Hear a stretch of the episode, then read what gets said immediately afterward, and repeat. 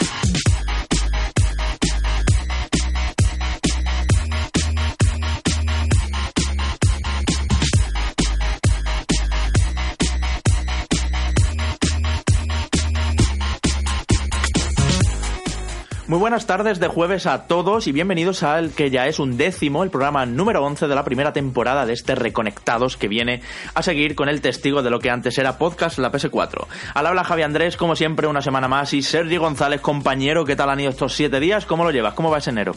Pues muy duro, ya sabes, hay una carga de trabajo brutal y pero bueno, es gratificante. Además, estoy flipando con un juego que ya trataremos después, que es The Air Billions que le hemos echado un montón de horas y estamos como locos en la redacción, tío. O sea, maravilloso. Bueno, como locos, ahora te contaré yo también que he metido otro porrón de horas si a mí me deja tan loco, así tenemos ya debate por delante. Y Manu Jimeno, te has venido esta semana también bien cargadito con tus chuletas, con tus anotaciones. ¿Qué programón nos diste en el, en el anterior, en el décimo, eh, con esa preparación absoluta sobre el politiqueo y el PIB y las ayudas y la propuesta a ciudadanos y todo eso? Lo recomiendo, por cierto, antes de que me digas hola, lo recomiendo a todos aquellos que no lo hayáis escuchado. ¿Qué tal, tío?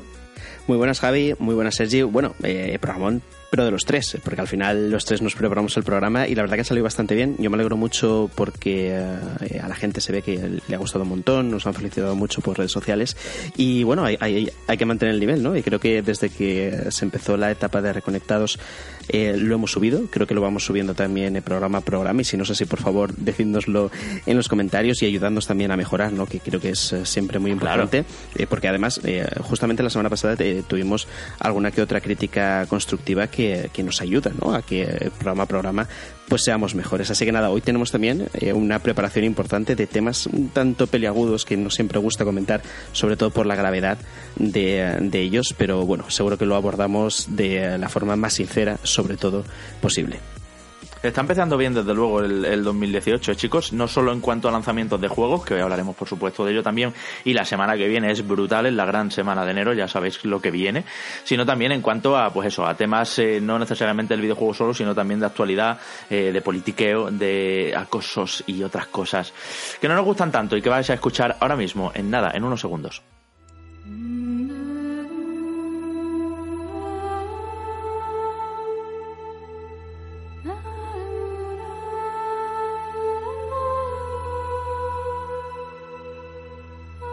Pues sí, y es que hablamos de lo que podríamos denominar el Quantic Dream Gate. Y es que esta semana el estudio Quantic Dream se ha encontrado con una polémica, con una bomba estallada directamente en la cara y además una bomba que viene de largo en otros estudios y que hemos visto recientemente incluso que ha marcado el 2017 por determinados escándalos.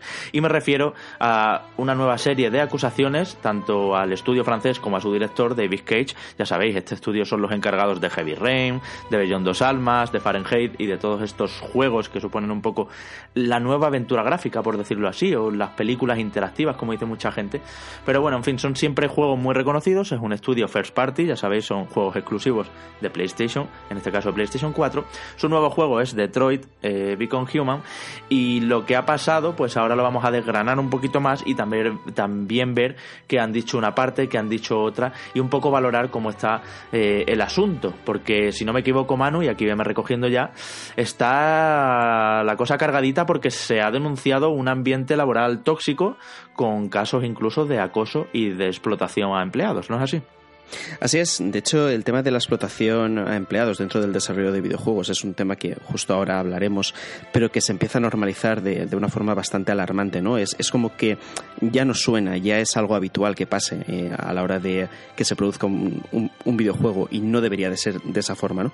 Pero sorprende sobre todo eh, eso que has dicho Javi, esa situación de acoso laboral a diferentes miembros del equipo de desarrollo durante bastantes años. De hecho, estas informaciones las destapa el periódico Le Monde eh, Canard PC y Mediapart eh, comentando que desde el año 2013 se han sucedido un montón de, imágenes, de, montajes a través de Photoshop de miembros del equipo de desarrollo contra otros, es decir, haciendo que se produzca no una situación de coña, como mucha gente ha comentado, de en plan, va, pero si eso eh, en, los grupos de WhatsApp lo vemos, o eso son bromas eh, cualquiera, que seguro que la, que la gente con, con, la piel fina ha puesto el grito en el cielo, y no es tan así, ¿no? Según se habla, son situaciones de acoso laboral donde entre un grupo de gente se burlan pues de otro, ¿no? Y esta situación se, se viene produciendo desde el año 2013 y se ve que en el 2017 el responsable de IT de Quantic Dream eh, estuvo hasta las narices ya, le llegó una de estas imágenes y entonces pues denunció este caso, ¿no?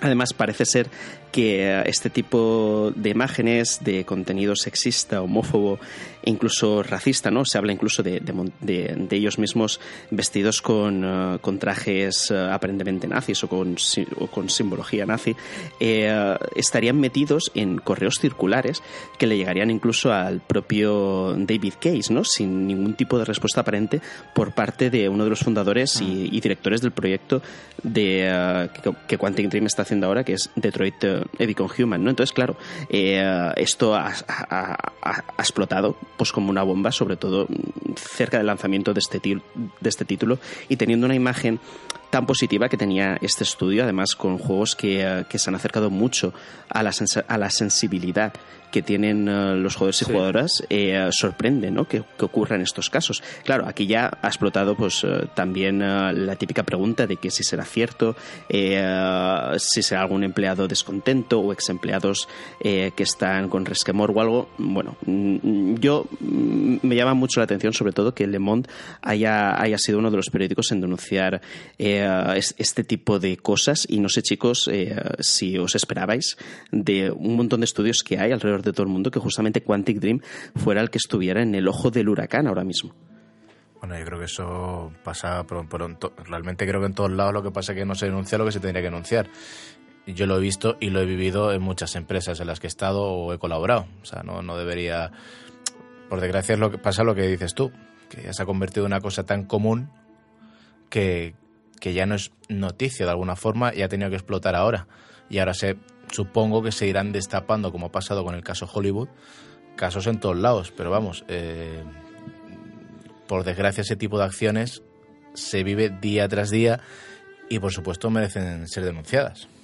Hmm, no, claro, eh, yo creo que sobre todo lo que es más normal, y, y lo entrecomillo muchísimo, eh, son las situaciones de explotación laboral a través del crunch, ¿no? que es eh, ese tipo de práctica mediante la cual cuando un videojuego entra en sus fases finales de desarrollo, se le obliga al trabajador a doblar incluso las horas semanales que hace, ¿no? llegando a hacer a lo mejor 14, 15 horas al día, que eso es una verdadera locura. ¿no? De hecho...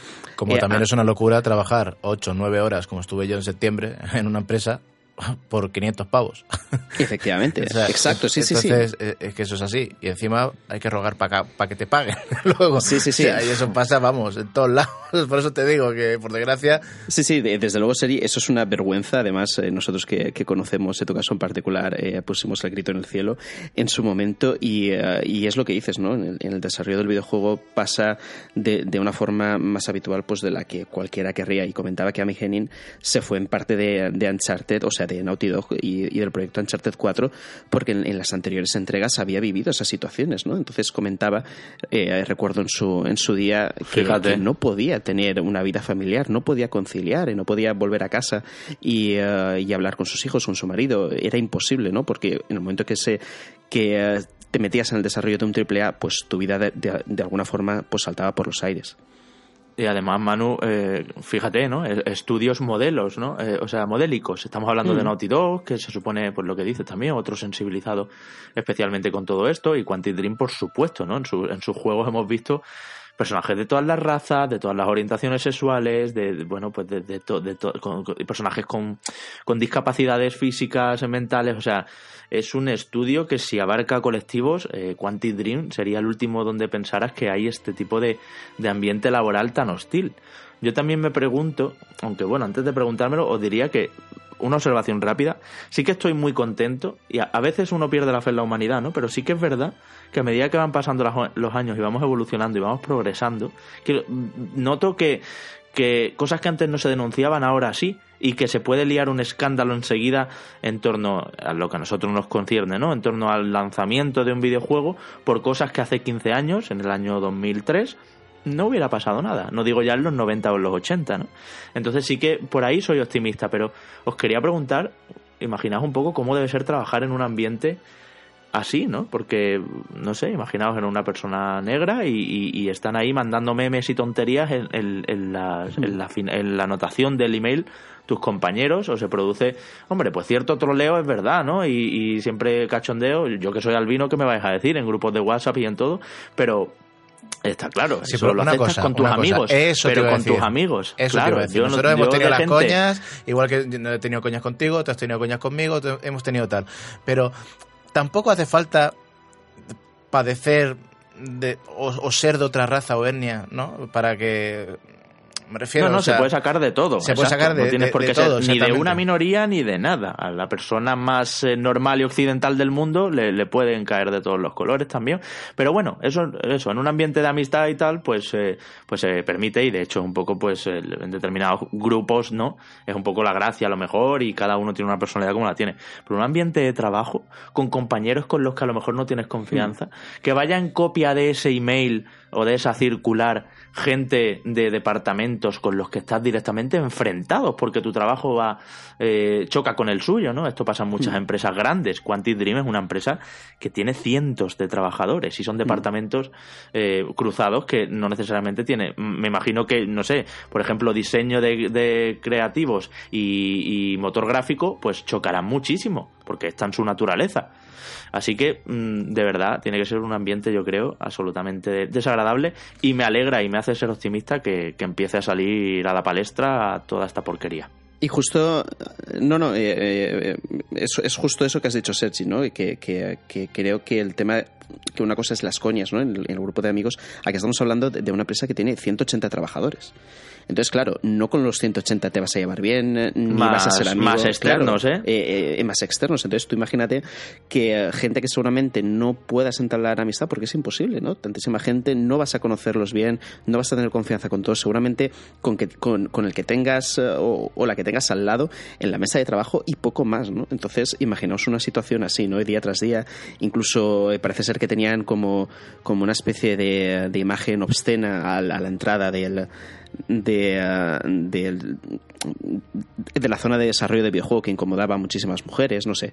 Eh, yo lo que he leído eh, ha sido demencial, eh, esto que, que, se denuncia en el diario Le Monde. Pero te digo, Manu, que esto, esto porque además es un tema que se podría estar hablando durante horas de esto, pero es que esto viene pues desde que somos pequeños con el hmm. puto bullying. Entonces, esta, esta gente y si hay niños delante, mutea de esto, ¿vale? Porque ya sabéis que yo soy muy tal. Pero estos son unos hijos de la gran puta y no tienen nombre.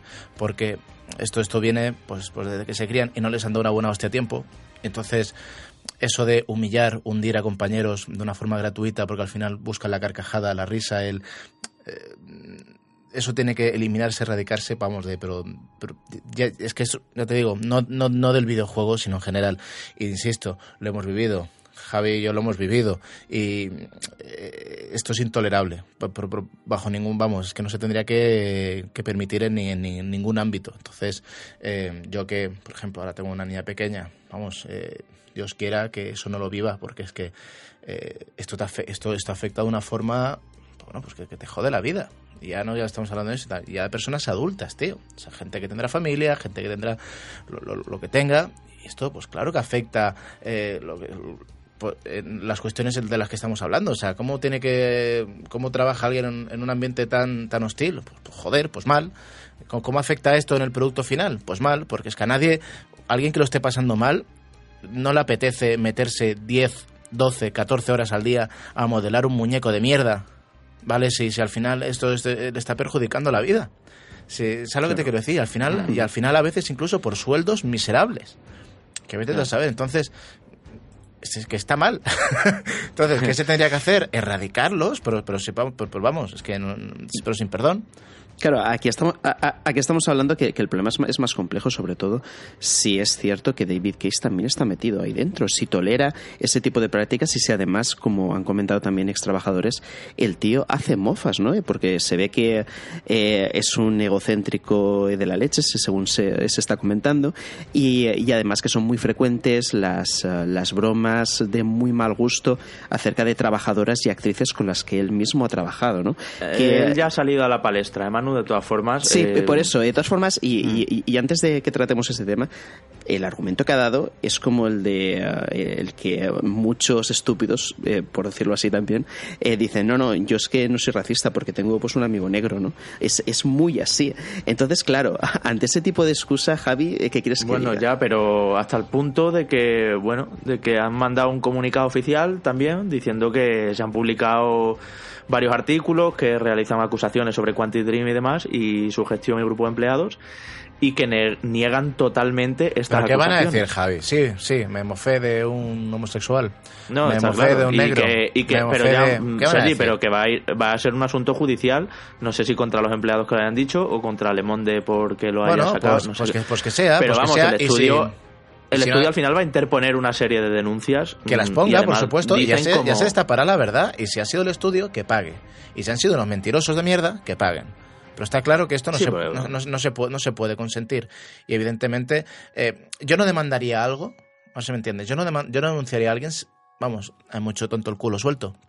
Pero a mí no se me ocurriría meter, poner una denuncia ante un gigante o mover un rumor ante un gigante que me pueda aplastar si no tengo pruebas. Así que Si me no tengo pruebas, claro, eso entonces, es. entonces- Sí, sí, no, y, y- y- y además que las pruebas están, que lo hemos visto. en- Claro. y no se puede entrar en, en- en alguna de, de estas fuentes porque eh, es pues mediante suscripción, pero sí que hay una vista previa general y se pueden ver muchas de esas imágenes estúpidas que ah, algún que otro iluminado, varios iluminados han ido creando eh, con el paso del tiempo. Y, eh, y tiene razón Sergi en que, ¿qué va a decir eh, David Case? Es el fundador de Quantic Dream. Si Quantic Dream es una empresa privada que no depende de PlayStation, ojo, cuidado, no es una first party. Estamos hablando de una second party, mm, ni tan siquiera Steam. Ah, bueno, es Eh, Second, es verdad, es verdad. claro, He dicho eh, yo antes First, pero sí, sí, sí, totalmente de acuerdo, es verdad. ese comparte que tiene algún tipo de acuerdo muy muy cercano con PlayStation que ya dura un montón de tiempo y que yo imagino que no sé tendrá caducidad en algún momento si ellos quieren no si no pues continuará entonces mm, eh, bajo un ecosistema en el que ves que tu propio jefe y fundador de esa empresa en- o apoya o de alguna forma consiente esos hechos que están ocurriendo eh, se hace muy complicado ¿no? el, el luchar contra esa situación incluso desde dentro. Entonces, ole por aquellos y aquellas que hayan eh, denunciado esta situación porque hay que tener mucho valor porque vosotros sabéis que cuando estáis en un entorno de ese tipo en el que de alguna forma todos se ríen las gracias, todos van contra ti, todos se protegen entre ellos, eh, estás atrapado de una forma bastante desagradable. Y más si son jefes, desde luego. De todas formas, ¿creéis que PlayStation eh, hará algo? E incluso diría más, ¿afectará todo esto a las fases finales del desarrollo de, de Detroit Become Human? Porque ha explotado todo cuando el juego Mira, yo no creo que afecte al resultado final del juego.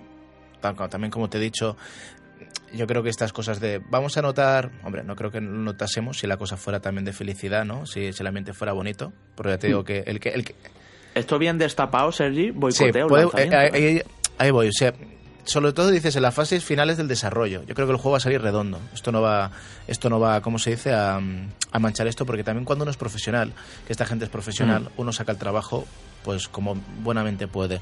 Entonces, En las condiciones que igual que o sea, sí. hecho- lo has hecho tú, igual que lo he hecho yo. A mí me han podido aplastar, pero intento sacar el Mm. trabajo lo mejor que puedo. Eso no creo que vaya a influir en el producto final. Sí.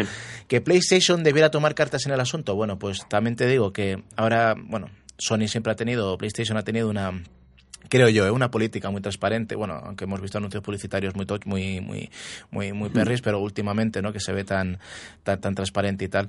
Yo personalmente, mm, si se destaparan este tipo de cosas y fueran reales, eh, yo tomaría cartas en el asunto, al igual que, por ejemplo, no es el mismo caso, pero a raíz de estas acusaciones, esto que ha habido en Hollywood y tal, de acusaciones, sexua- acusaciones sexuales que han Mm. se han cargado a protagonistas de series erradicados, así, pum, tal cual, a, toma, a tomar viento. Sí, sí, sí. A Kevin Países Spacey. Más lejos, sí. correcto. Pues, hombre, un toque de atención mínimo se podrían llevar.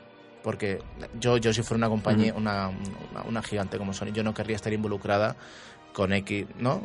Que, que es como se dice que Harvey Weinstein, ¿no? En su día, pues todo el mundo lo sabía, pero nadie decía nada y seguimos haciendo negocios con ellos. Pero si se destapa y se ve que esta gente, oye, pues mira, son más cabrones de lo que aparentan ser, ¿no? Pues vete tú a saber, ¿no? Como, ¿Tú cómo Ya. reaccionarías? ¿Tú qué harías, Javi? No, no, está claro. Eh, como PlayStation, o sea, si esto se, se demuestra que es verdad, sin duda un comunicado de PlayStation se- es de esperar. Llevan muchos años, como decía Manu, trabajando juntos en exclusividad. Y, y me imagino que también los, los planes de emergencia para la marca PlayStation eh, pueden sacar cierto rédito y mejorar su imagen de marca si hacen un comunicado al respecto, diciendo, aunque sea quitándose de en medio y diciendo No, no, por de esto supuesto. no sabíamos nada, pero ahora que lo sabemos, eh, Pues a ver qué pasa. Pero también te digo, tal. será la esto puede ser el inicio de una serie también de que otros trabajadores de otras empresas puedan alzar Sí, la se animen a, se animen O sea, esto vamos que se vamos a animen ver. a, a proceder, que sea la Porque te digo una un cosa, más Sí, de una vez estar en una empresa que dice, no, es que, ¿para qué vas a demandar? ¿Para qué vas a demandar? Pues al final, las cosas, tío, Mm. dices, pues es que, ¿para qué? Pues, pues por esto.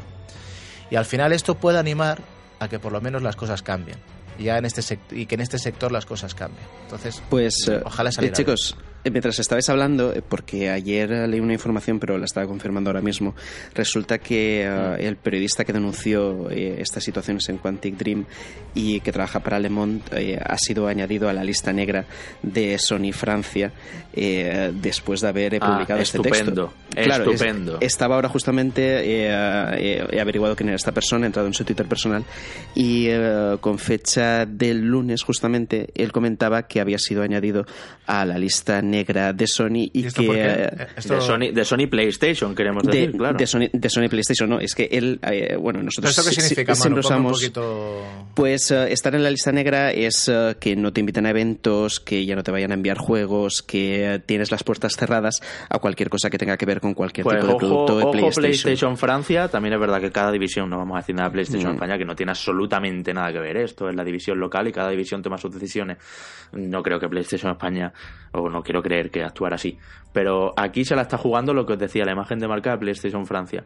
Ojo que como se les vaya de madre todo este asunto, el lanzamiento de, de Detroit se boicotea hasta el punto de que ciertos colectivos animen a no comprarlo, hasta que haya manifestaciones en las puertas de las tiendas y todo eso. No creo que este sea el caso y que pase muy fuerte, pero aquí está la semilla que sembrará algo que en el futuro, pues oye, al final nos hará un futuro mejor. No me parece adecuado que PlayStation España, sin haber habido un juicio Francia, todavía, Francia, Francia, perdón, Javi. eso, eso es Fran- sí, sí, correcto. Eh, sin haber habido ni juicio, ni pruebas, ni nada todavía al respecto, ni solo demandas acusadas, ya te metas en lista negra. Vamos, me parece que además esto alimenta al troll de internet que dice que, pues, que no sé, los medios no somos libres porque, no, porque tenemos miedo a que nos quiten publicidad o a que nos metan en listas negras. o qué. Esto alimenta totalmente ese mensaje que a veces tachamos de demasiado cuñado, de no saber cómo va la cosa. Pues, madre mía, madre mía, qué desastre, mano. Pues sí, es eh, un error garrafal de comunicación en lugar de salir al paso o, o aportar Claro, se podrían haber beneficiado. Claro, y podrían haber manejado mucho mejor la situación. Pero vaya, eh, él, él lo dice así, que le han metido en, en la lista negra y que encima eh, la única respuesta que le han dado es que hay todo y lo que ha dicho es mentira. Entonces, bueno, si es mentira, ¿por qué lo pones en, en la lista negra? ¿no? Y parece que estás de ¿Cuánto alguna poder forma... tendrá Quantic Dream en PlayStation Francia? Eh? Curioso Sí, también, y, ¿eh? eh, y- y yo creo que este tema en Francia va a ser muy delicado porque estoy convencido que, eh, de la misma forma que lo hablábamos ¿no? la semana pasada y que Sergi apuntaba a cierto estudio español que se beneficiaba mucho de este tipo de, de subvenciones, yo creo que, que Quantic Dream también eh, vivirá en parte o habrá tenido en algún momento una, una cantidad de subvenciones importante por, eh, por parte del gobierno francés. ¿no? Entonces, eh, vamos a ver eh, en qué queda todo esto porque eh, lo habéis dicho muy bien y muy claro después de lo que ha pasado con Hollywood, que grandísimas estrellas han caído eh, tras, eh, tras denuncias y, y pruebas irrefutables de que eh, estaban ejerciendo un abuso de poder, en este caso, contra las, las mujeres bestial. Eh, yo creo que estamos en un momento muy delicado como para que eh, el- estas situaciones se, se toleren, se, se dejen que continúen funcionando y, sobre todo, como para que empresas como PlayStation Francia, en este caso, no haga las cosas mejor ¿no? a la hora de, comunicar qué es lo que ocurre al, al resto de personas interesadas. Bueno, pues veremos los próximos días cómo se van sucediendo las cosas. Imagino que habrá, como siempre, ¿no? Rectificaciones, eh, planes de emergencia. Es un asunto complicado, pero si nos ponemos eh, demasiado prácticos y jugadores y demás, también, por supuesto, deseamos que Detroit salga estupendo, porque el juego pinta bien y todo lo que ha hecho Quantic Dream siempre ha tenido lo que decíamos, una sensibilidad especial. Y, bueno, son juegos muy particulares, muy, muy, de, muy asociables a este autor y Detroit es sin duda uno de los más esperados de 2018. Así que ya iremos viendo cómo se van sucediendo los acontecimientos.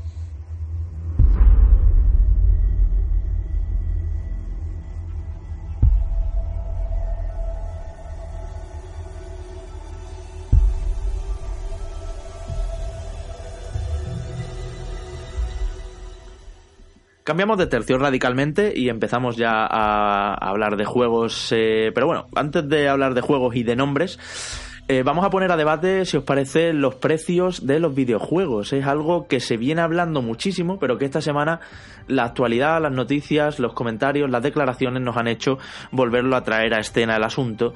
Y quizá me da, chicos, compañeros, que vamos a destapar algunas verdades que, que no son las que creíamos. Así que, amigos oyentes, nos podéis dejar, ya sabéis, en comentarios tanto lo que opináis de todo el asunto de Quantic Dream como de esto que vamos a hablar ahora.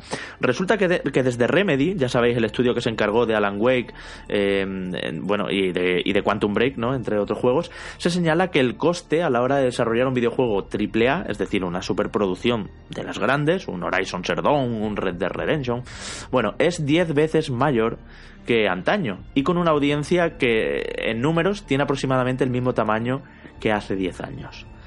Es decir, esto lo sabíamos, los juegos se encarecen en su desarrollo el número de unidades que se venden son las mismas que hace 10 años. Hace 10 años hablamos de 2008, ¿eh? con PlayStation 3 y Xbox 360 ya perfectamente instauradas.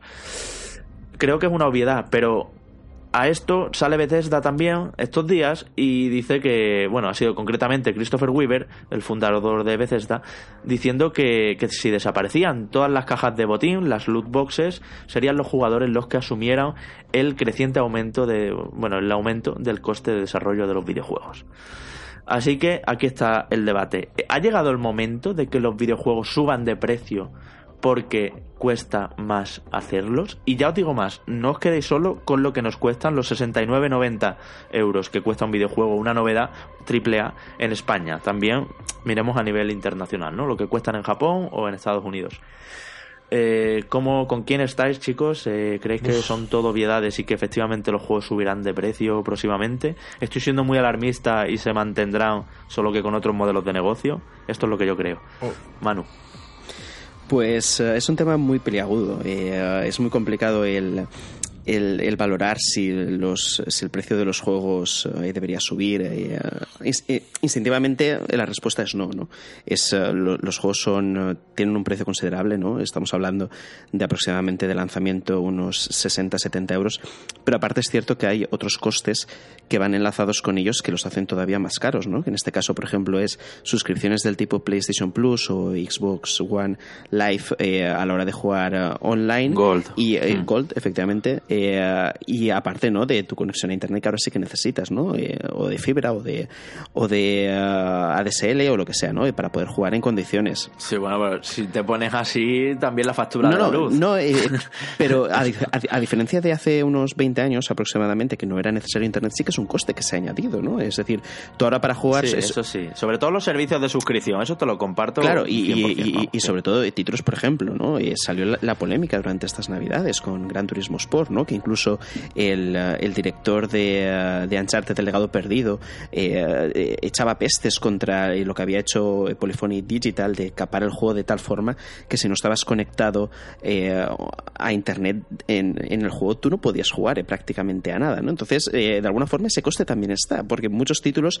a NBA también le pasa, no puedes sacarle ni tan siquiera apenas jugar con ellos si no estás conectado en internet. Entonces, claro, nos encontramos ante una situación en los que los costes fijos por jugar son mucho mayores que hace unos 20 años. En cambio, sí que vemos que la evolución de los precios de los videojuegos ha descendido, sobre todo teniendo en cuenta la inflación que ha habido desde hace aproximadamente 25 o 30 años. Lo, los videojuegos son ahora más baratos que cuando comprábamos un juego pues, pues para la Sega Saturn, ¿no? Sí. Que, segura, que fue además el momento en el que uh, el precio de los videojuegos. Y para Super, y Super no, Nintendo. ¿Tú no te acuerdas que en Super todavía. Nintendo los juegos nos costaban 12.000, 13.000, 14.000 pesetas, tío?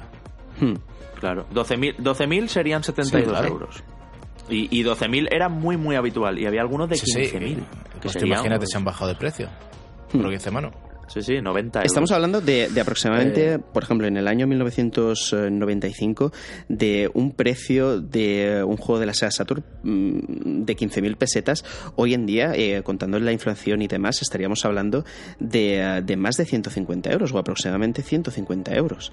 Entonces, eh, sí que vemos que ha habido una evolución, una tendencia a la baja, eh, si atendemos eso al, al, a la inflación y, a, y, al nivel de vida de... Sí, a cómo de, va subiendo el nivel de vida que cada cada año al final sube un pequeño porcentaje. ¿no? Efectivamente, que han, ganamos más. Hmm. Han descendido tanto el precio de los videojuegos como también el precio de las consolas.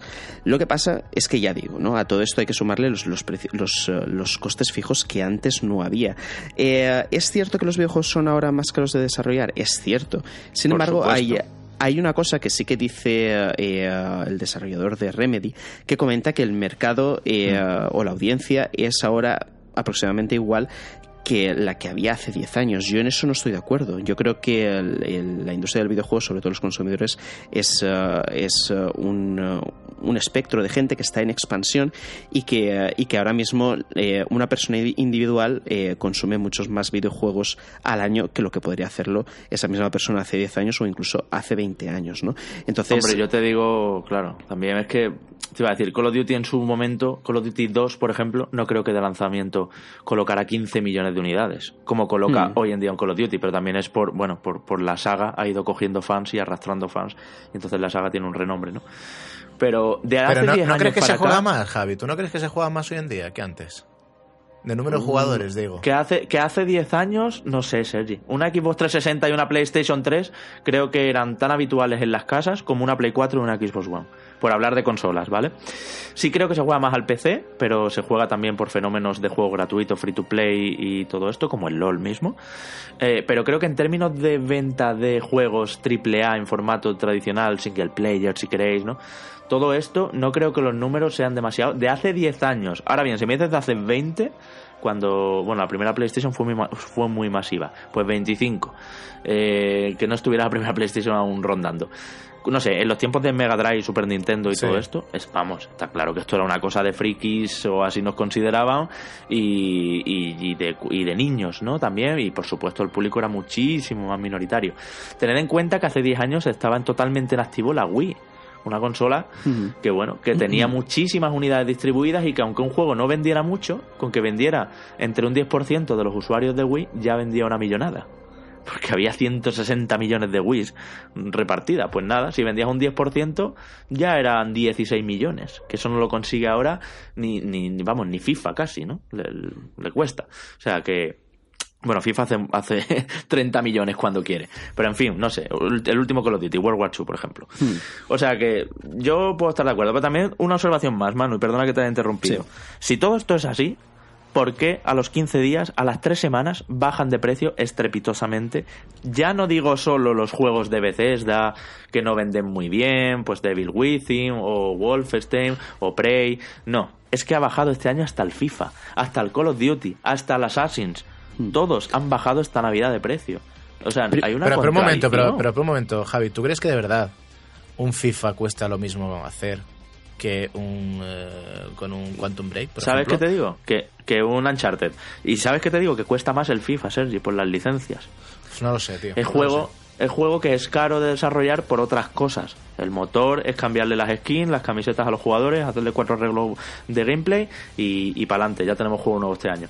Pero eh, las licencias son muy caras y hacer un FIFA. Sí, pero, pero, pero Nen, estás sacando un FIFA al año. Tú sacas un chat cada cinco años. O sea, no, no, si eso es una máquina de hacer dinero. Y ahora con el Ultimate Team más. O sea, la millonada que coge Electronic Arts por FIFA. Tú tienes que mantener un, un, equipo durante cinco años, seis, siete, ocho años haciendo un videojuego, tío. Sí, hmm. sí, o sea que no estamos hablando de lo mismo, de es que vale que FIFA, es que yo creo que FIFA se puede permitir el lujo de poner los FIFA siempre a mitad de precio. Porque cada año tiene una nueva entrega, tío. Y has visto que sí, bueno, el coste de las licencias, bueno, pero si cada año vas a vender, ¿cuántos, ¿cuántas unidades vende FIFA al año? No lo sé. No sé, pero vamos, hay años que ha hecho 30 mm, millones o 20 millones. Bueno, pues 30, eh, 20 millones, pues cada año, tío. Me estás diciendo que, joder, pues multiplícalo por 5. ¿Cuántas copias has vendido? Mm. ¿Cuántas copias? Formas ha caído, ha caído un poquito FIFA, sí, pero es que NEA Sports. Bueno, porque, porque también se han dormido en este una plantilla, 2018. EA Sports, que he estado yo allí, está en Vancouver la sede, son 700 empleados, más testers, más mm. todos los que hacen el contenido posterior, porque FIFA se actualiza, actualiza plantillas, actualiza, o sea, es una locura, pero claro, una pero luego, una ciudad entera trabajando. Claro, pero Javi, pero luego tienes, por ejemplo, lo que dices tú, lo has dicho tú mismo, el Ultimate Team, eso luego le genera ingresos, le genera que el FIFA lo podrían, el FIFA lo podrían poner gratuito, a ver si me entiendes. Si hacen, es que entonces no podemos comparar eso con un, con un Uncharted. Pero también es verdad que el Uncharted de alguna forma es una inversión, porque estamos hablando de una empresa de Sony, de PlayStation, Naughty Dog, ¿no? Si no me equivoco, pertenece a PlayStation, ¿no, eh, Manu? Sí, sí, sí, sí, eso es First. Entonces, eh, es, un, es, una, es un vende consolas. Es decir, perdemos por aquí, pero vendemos esto. Peor es cuando estamos hablando de third parties. Que cuánto les cuesta hacer un videojuego. O sea, les vale la pena hacer un videojuego. A Electronic Arts le vale la pena hacer un Battlefront 2 si no tiene de alguna forma eh, picar dinero de algún otro lado. ¿Sabes lo que te entiendo. sí, sí, para mantener, exactamente. Un, juego masivo que venda una burrada te mantiene luego otras cositas más, más pequeñas que, no se harían si no tuvieran tanto dinero, eso está claro. Claro, lo entendería, por ejemplo, que Battlefront, que en mi, bajo mi punto de vista creo que lo ha hecho mal en el sistema. Es decir, tú no puedes hacer que un jugador pague por tener mejor equipo que que yo, yo pagar y yo tener mejor equipo que tú. Sin embargo, mm. eh, League of Legends lo que ha hecho bien es el tema de las skins, de que todo es. Sí, de cosas cosméticas que no afectan Oye, que tú quieres pagar, oye, pues. Y siguen haciendo una millonada con eso, tío. Entonces, que tú me quieres meter mariconadas en plan, oye, pues Kylo Ren, que en este caso, en el ejemplo que voy a meter es porque si tenías el código de reserva. Kylo Ren, pues lo tienes con máscara y otro skin sin máscara, ¿vale? Pues si lo quieres sin máscara tienes que pagar. Eso yo no lo veo mal. Sinceramente no lo veo mal porque no me, no me, no me, no me cambia el, el gameplay, no me cambia la progresión por desgracia lo hicieron, tomaron una decisión bastante equivocada. Ahora bien, entendería que Battlefront 2 hicieran ese tipo de cosas. Porque de alguna forma el coste que tiene hacer un Battlefront 2 y también pagando licencias es altísimo. Entonces, ¿llega EA, e Electronic Arts recuperar la pasta haciendo un Battlefront 2? No lo sé, pero vamos, complicado lo tienen, evidentemente. De, todas, formas, vosotros. En, este asunto, chicos, eh, y, antes de continuar, ya que habíamos dicho que el precio de los videojuegos, ¿no? sobre todo a precio real, no nominal, durante eh, los últimos 20-25 años ha descendido y, es algo que es, que es así, que es cierto.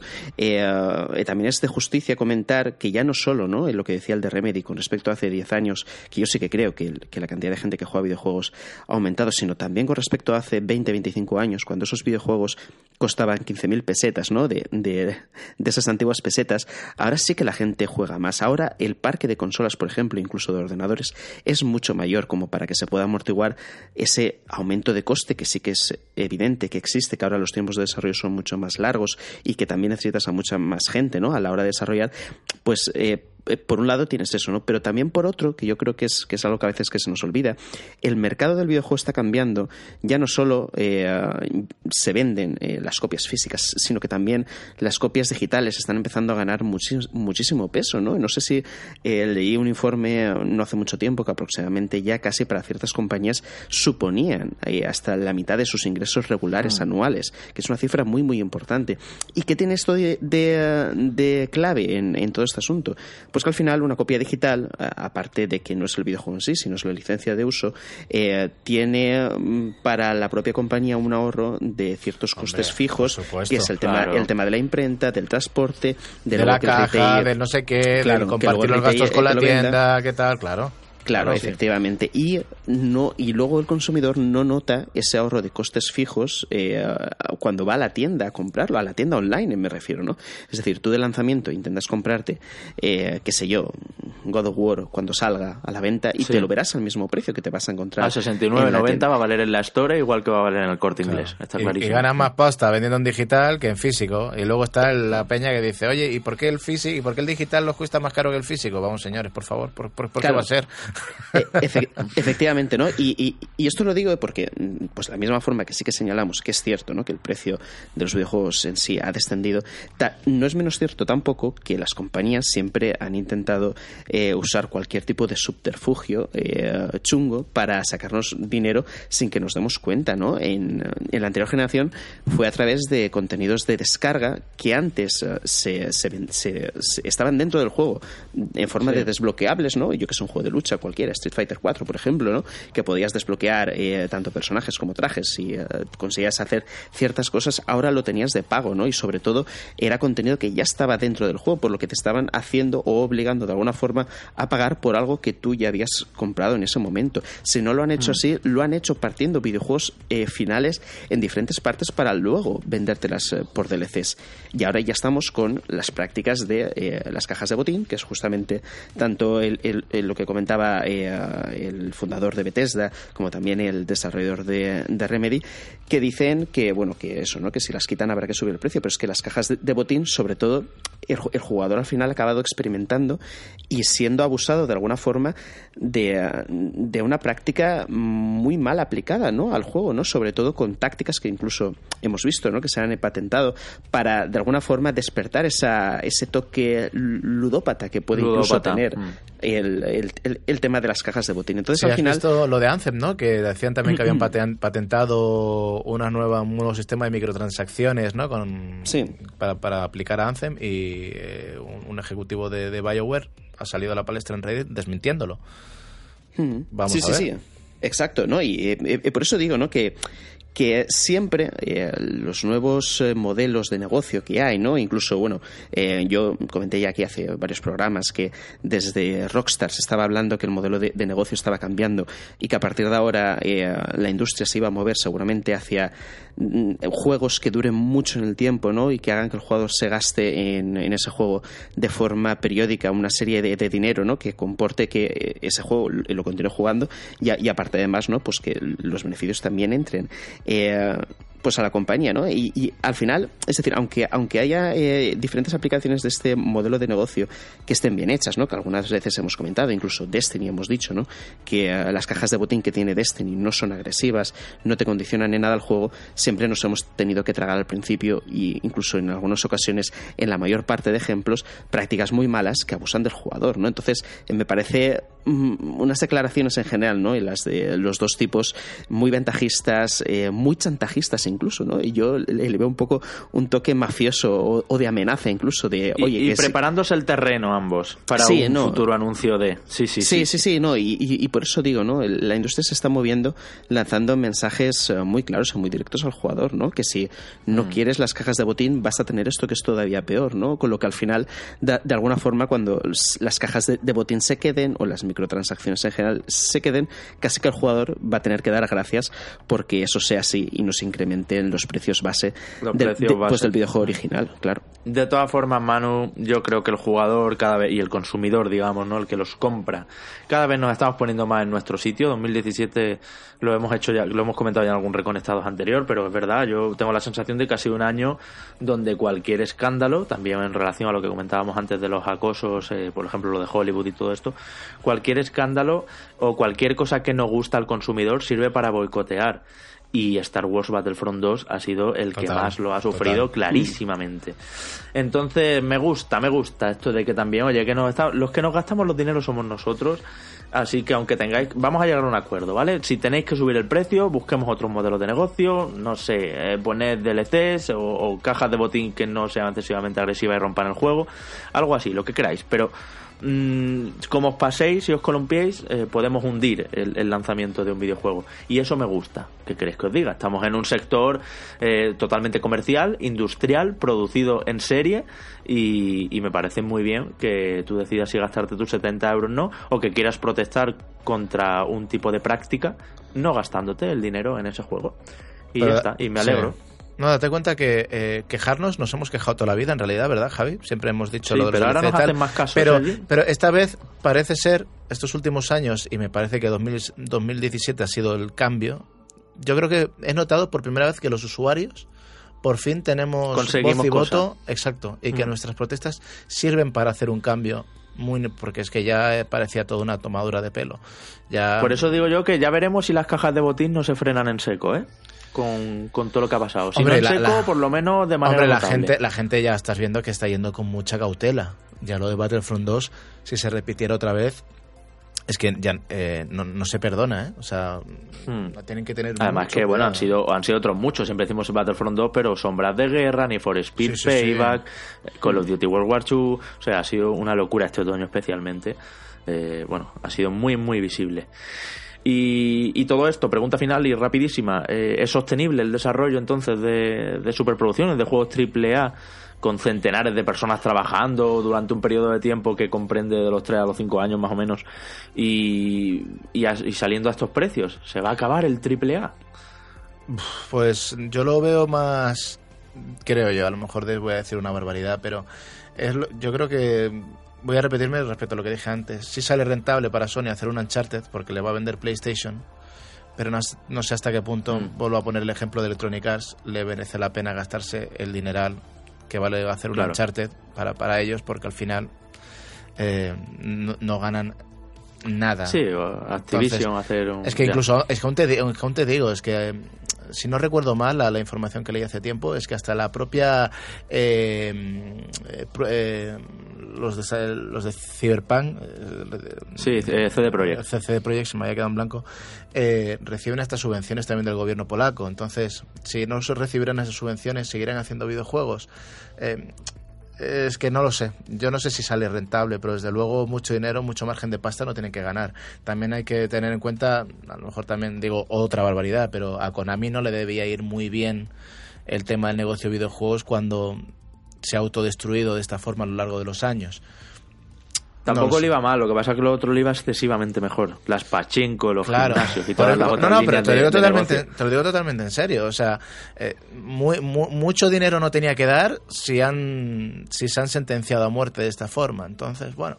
Ya, hombre, Pro Evolution desde luego no está en su mejor momento y, y Metal Gear Solid 5 ha vendido una burrada, Sergi, pero Sí, también ha sido pero, muchos pero, años de pero desarrollo ha sido con muy un equipo costoso muy grande. hacer un Sí, motor, sí, mantener todo eso. Sí, o sea, sí, sí, sí, sí. Juego caro Yo- también, sí. Pues eh, yo creo que el, el tema de los triple A's eh, va a seguir existiendo, sobre todo, y, y vuelvo a citar al, al, a uno de, al CEO de, de Rockstar, ¿no? que comentaba que eh, era necesario eh, ofrecerle al jugador un entorno, un mundo, unas herramientas lo suficientemente buenas para que amara ese universo, para que quisiera quedarse ahí dentro, ¿no? Entonces, eh, yo creo que la calidad tiene que ir de la mano para que justamente ese propósito económico de maximizar beneficios se produzca eh, a la hora de ofrecer un triple A. Lo que pasa es que yo sí que creo que esto viene eh, enlazado de alguna forma con la crisis de los juegos para un solo jugador, ¿no? No porque la gente ya no quiera, que, que yo creo que todos continuamos deseando jugar eh, títulos como Horizon Zero Dawn o Zelda Breath of the Wild, sino porque son más difíciles de monetizar a lo largo del tiempo. Y también son juegos de un solo uso, normalmente, ¿no? Siempre eh, tendremos a un Sí, le juego puede dar una que, vuelta, claro, pasado un que- tiempo, pero sí. pero no es, No lo es normal, ¿no? Es decir, aunque aquí hablemos muchas veces de la rejugabilidad que suele tener un título, a no ser que la persona en concreto no quiera gastarse más dinero o, o no quie- o, o no tenga el dinero suficiente ¿no? Para, para comprar títulos de una forma frecuente, eh, el juego no lo volverá a pasárselo. ¿no? Entonces, eh, fijaos, por ejemplo, pues lo que ha hecho Ubisoft, ha intentado hacer un- una especie de, de mix con este último Assassin's Creed Origins, ¿no? Donde asomaba un poquito de la patita el tema de, de las cajas de botín, de los objetos excepcionales y demás, porque ellos entiendo que, que también están viendo que, que esa situación eh, está- eh, sale a debate ¿no? Eh, a la hora de maximizar beneficios. ¿no? Sí, Assassin's Creed en este caso es una franquicia muy potente. La marca por sí sola vende, sobre todo la expectación de Origins, imagino que se habrá transformado en una cantidad de ventas importante, pero al final el desarrollo de un videojuego eh, que puede ser, como has dicho Javi, entre 3 y 5 años para que el jugador lo compre, se lo pase y lo deje, mm, yo creo que ahí es donde está el dilema de las compañías. Un juego online sí que puedes invertir eh, todo ese tiempo, todos esos recursos, toda esa gente para que el juego salga y dure en el tiempo tanto como Grand Theft Auto 5, no, porque yo creo que eso es eh, una exageración, es eh, una rara avis dentro de, este tipo de, juegos, pero bueno, al menos que sí que continúe mm, unos cuantos años como para poder sacar más contenido sobre una base ya establecida, que es una reducción de costes importante, ¿no? De trabajar sobre algo ya creado y al mismo tiempo el, el poder solicitarle a esa base instalada ya de jugadores un remanente constante de dinero para seguir eh, sacando beneficios. Entonces, yo creo que, sobre todo, lo que está en crisis, lo que está en peligro, son los triples A's de, de un solo jugador.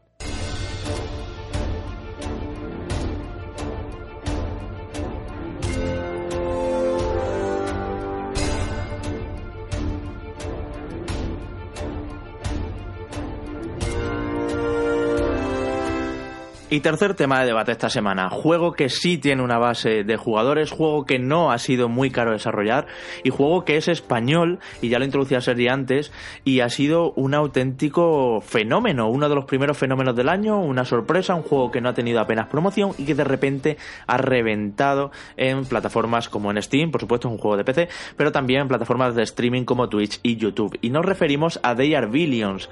Eh, Numantian Games, un estudio de aquí, de España, ha sido el encargado de hacer este juego de estrategia, este RTS, estrategia en, tiempo real, que todavía está además en Early Access, ni siquiera está eh, terminado. Y nos damos cuenta, eh, siguiendo un poco pues todas las plataformas de streaming y de lo que se está hablando, que este They Are Billions que desde mi punto de vista, decía Sergi que a ti te había gustado bastante, pero desde mi punto de vista no tiene nada que no hayamos visto ya, eh, está pues eh, muy muy fuerte eh, en canales como Twitch, incluso pues superando algunos días a otros como a otros muy vistos, ¿no? Como Overwatch y todo.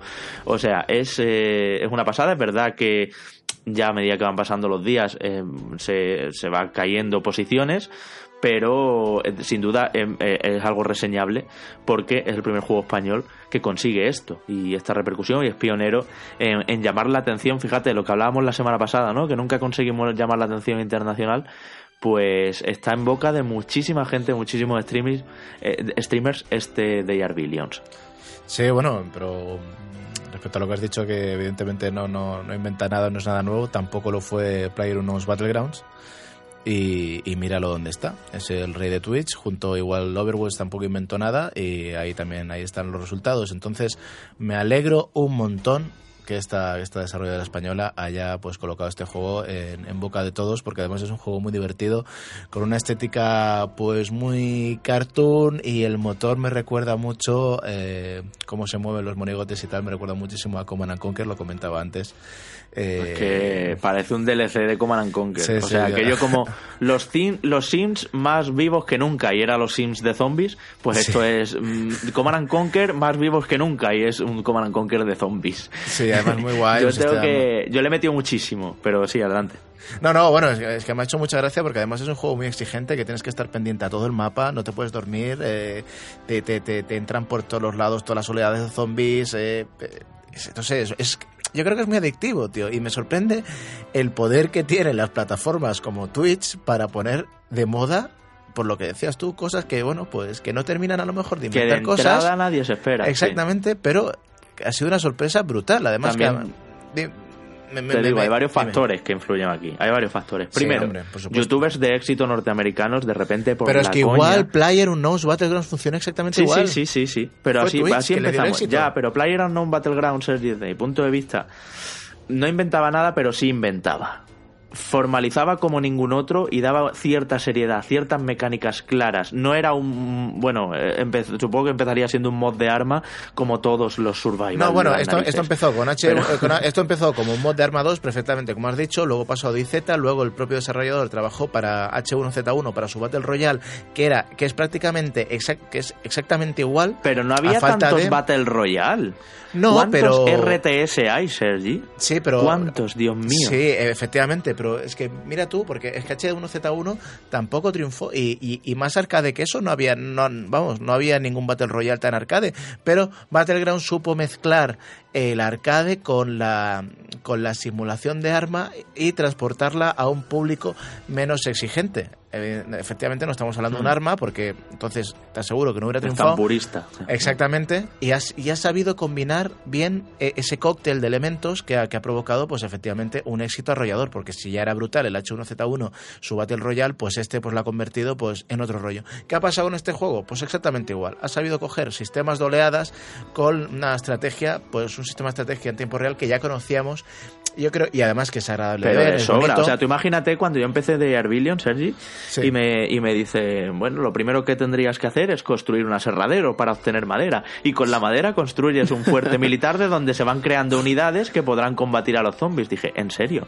Estoy jugando aquí a Command Conquer o a Company of Heroes o a Supreme Commander o, a todos estos. Pero también precisamente, Javi, lo que, lo que me estás diciendo, justamente lo que me estás diciendo yo creo que esto está porque últimamente, yo creo que con el, con el paso de estos años, no hemos tenido un juego de estrategia como tal.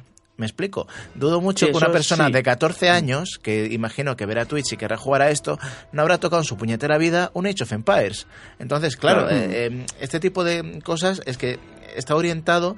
Joder, estamos hablando de Twitch. eh, mi- pues, no sé, yo no soy muy seguidor de Twitch, pero te aseguro que el que vea este juego en Twitch no tendrá nuestra edad. No, no hay otro, no hay otro RTS ahora mismo, desde luego. Exacto. Es, es único en su género y eh, efectivamente estoy de acuerdo contigo. El público de Twitch sabemos que mucho, una gran cantidad es público joven. Vamos, yo trabajo con, con estos datos y estas cosas y, y efectivamente no han visto un RTS en tu- su vida, no saben cómo era Warcraft. Ellos conocen World of Warcraft. Exactamente. ¿no? Entonces, eh, claro, O sea, pues, no, pues, no habrá, es no muy habrá otro, otro, otro, otro-. Sí, sí. me escucha, es que no, no habrá, en, ese público que esté disfrutando de este juego, mayoritariamente hablando, no habrá uno que se haya perdido un eclipse de sol como lo hizo Mano. Por jugar a Age of Empires.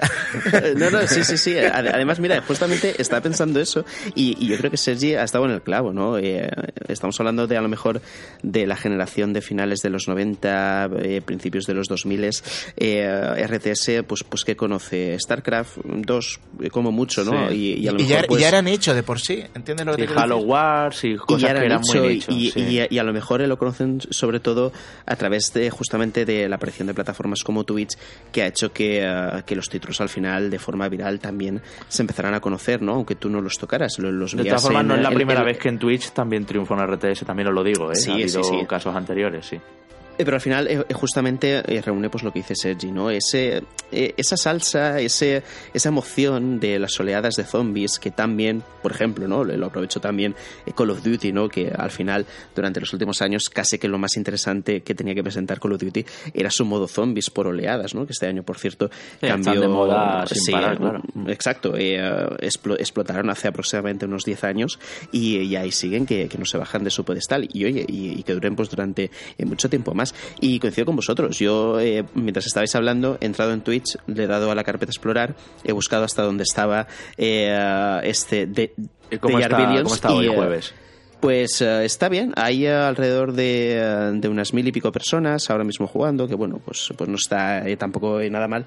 Y nada, y, y me he metido en la pantalla a ver un, un Twitcher, o, eh, un, un streamer, a ver qué estaba haciendo, ¿no? Y está interaccionando un montón con, su, con la gente en el chat mientras está comentando las estrategias o ahora Claro, es que es lo bueno, eso, sí, es- está muy bien pensado, sin duda, para, para streamearlo, porque en cualquier momento barra espaciadora y pausas todo, y además puedes eh, obedecer, por ejemplo, lo que te vayan diciendo por el chat de Twitch, en plan, oye, pues quiero que coloques eh, muralla aquí y dos torres defensivas Exacto. aquí y una antena eléctrica aquí, y entonces puedes tú preparar todas las órdenes y en cuanto vuelvas a darle a la barra espaciadora, todo eso se pone en marcha. Esto era como muy Baldur's Gate 2, ¿no? Por Eh, ejemplo. sí, sí, sí, sí, sí. Pero, pero eso sí que está muy bien para streamearlo. Y, y os digo otra cosa, hay otras dos claves del éxito. Por un lado, cualquiera pensaría, un juego de estrategia con perspectiva isométrica, qué tostón, ¿no? Ver esto.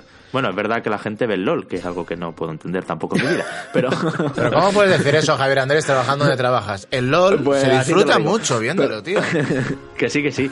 Pero bueno, ya sabéis que yo con las isométricas tengo un problema realmente serio. Tengo isometricofobia.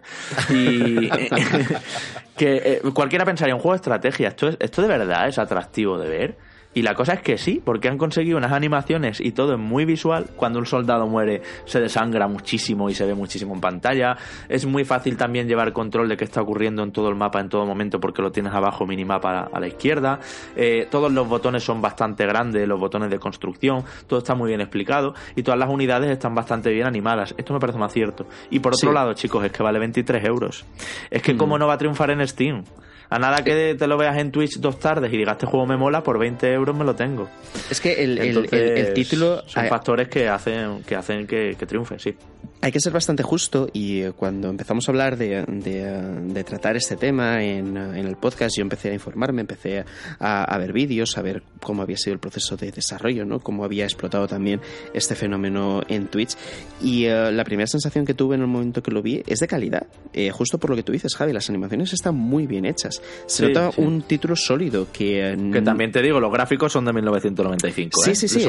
Esos, sprites y modelados Pero- 2D y no, tal, y pero Pero aparte- bueno. pero es Javi- un RTS. Es decir, eh, eh, eh, tampoco puedes pedirle mucho más. Eh, y sobre todo a un desarrollo independiente, pues me parece que el, el nivel, el nivel conseguido es, eh, es bastante alto. Eddie Sergi. No, no, que le iba a decir que Javi tendrá el apartado gráfico que a lo mejor dices del 90, pero ¿cuántas millones de unidades mueve ese puto juego? Sí, sí, Una sí. ¿Y, y en cuántos millones de ordenadores corre por tener gráficos de los 90? Que esto también es importante, tiene que estar bien optimizado. Si tuviera graficotes de puedo hacer Vamos, zoom hasta la ceja Eso, de cada no una de las no unidades. Es que, solo, es que Claro. la cantidad de zombies Además que hay en pantalla es Sergi, brutal. Es un juego, exacto, una cantidad de unidades en pantalla, eso es, que unas oleadas como no se han visto nunca en un RTS, también os lo digo. eh. Eso sí, que es parece que no me extraña que se llama They. Are Billions, They Are Billions y no They Are Hundreds. Porque No, no, hace honor a su nombre, ¿eh? Hace honor a su nombre, porque hay Sí, cada sí, oleada sí. que dices, se te madre pone, mía, o sea, se te- cuando ya llevas varios días de aguante, que por cierto, lo que decíamos, está en Early Access, todavía no está la campaña, está prevista para primavera de 2018. Ya veremos si Numantian llega a tiempo, porque realmente tienen, ahora que el juego lo ha reventado, tienen el desafío de hacer algo verdaderamente a la altura y misiones chulas y una historia guay. Mm. Ya, pero sigo diciendo que las campañas en estos juegos, yo, ma- yo lo siempre lo he dicho en el podcast de la PS4 y lo vengo diciendo No, ahora. Pero estos está bien, me da pero la campañita campañas. Sergi te va... Es que ahora lo que está es el modo supervivencia, entonces entras al turrón. O sea, entras y, y directamente te empiezan a venir oleadas y tú todavía Si no has construido pero si precisamente al cabañas. final, o sea, precis- si precisamente al final eso es lo que le está gustando a la gente. Yo prefiero, por ejemplo, para captar gente que no es jugadora de RTS habitual, pues una campaña poquito a poco va subiendo la dificultad, le va introduciendo mecánicas, le va poniendo misiones y objetivos a corto plazo, porque esto es, entra y aguanta todos los días que puedas. Sí, y, claro, y entonces, claro, claro, y cuando te matan empiezas otra vez desde el principio, ¿no? Que eso también tiene un punto adictivo porque, claro, llevas a lo mejor una hora y media jugando, has aguantado ya 120 días tu colonia, tienes ahí un imperio montado y por lo que sea te viene cualquier criatura que se te cuela por la cocina, por detrás y, Hmm. y- y en cuanto te matan la base general estás muerto. Como todo. la vida O sea, misma. como la vida misma. Y eso engancha, eso engancha, eso hay que decir que engancha mucho y te hace, venga, voy a empezar otra vez porque ahora no voy a cometer este fallo, voy a organizarme bien, voy a meter las barreras por aquí, las torres, las defensas.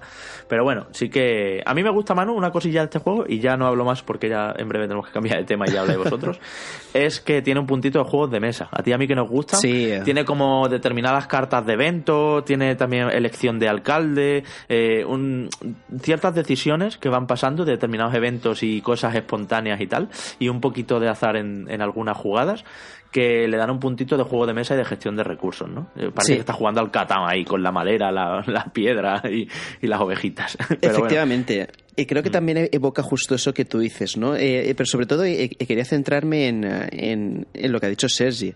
Que justamente, y, y por una vez coincido con él en que las campañas en los RTS son algo secundarias. Eso sí, he de Voy a llorar, mano. Tal afirmación me va a hacer llorar.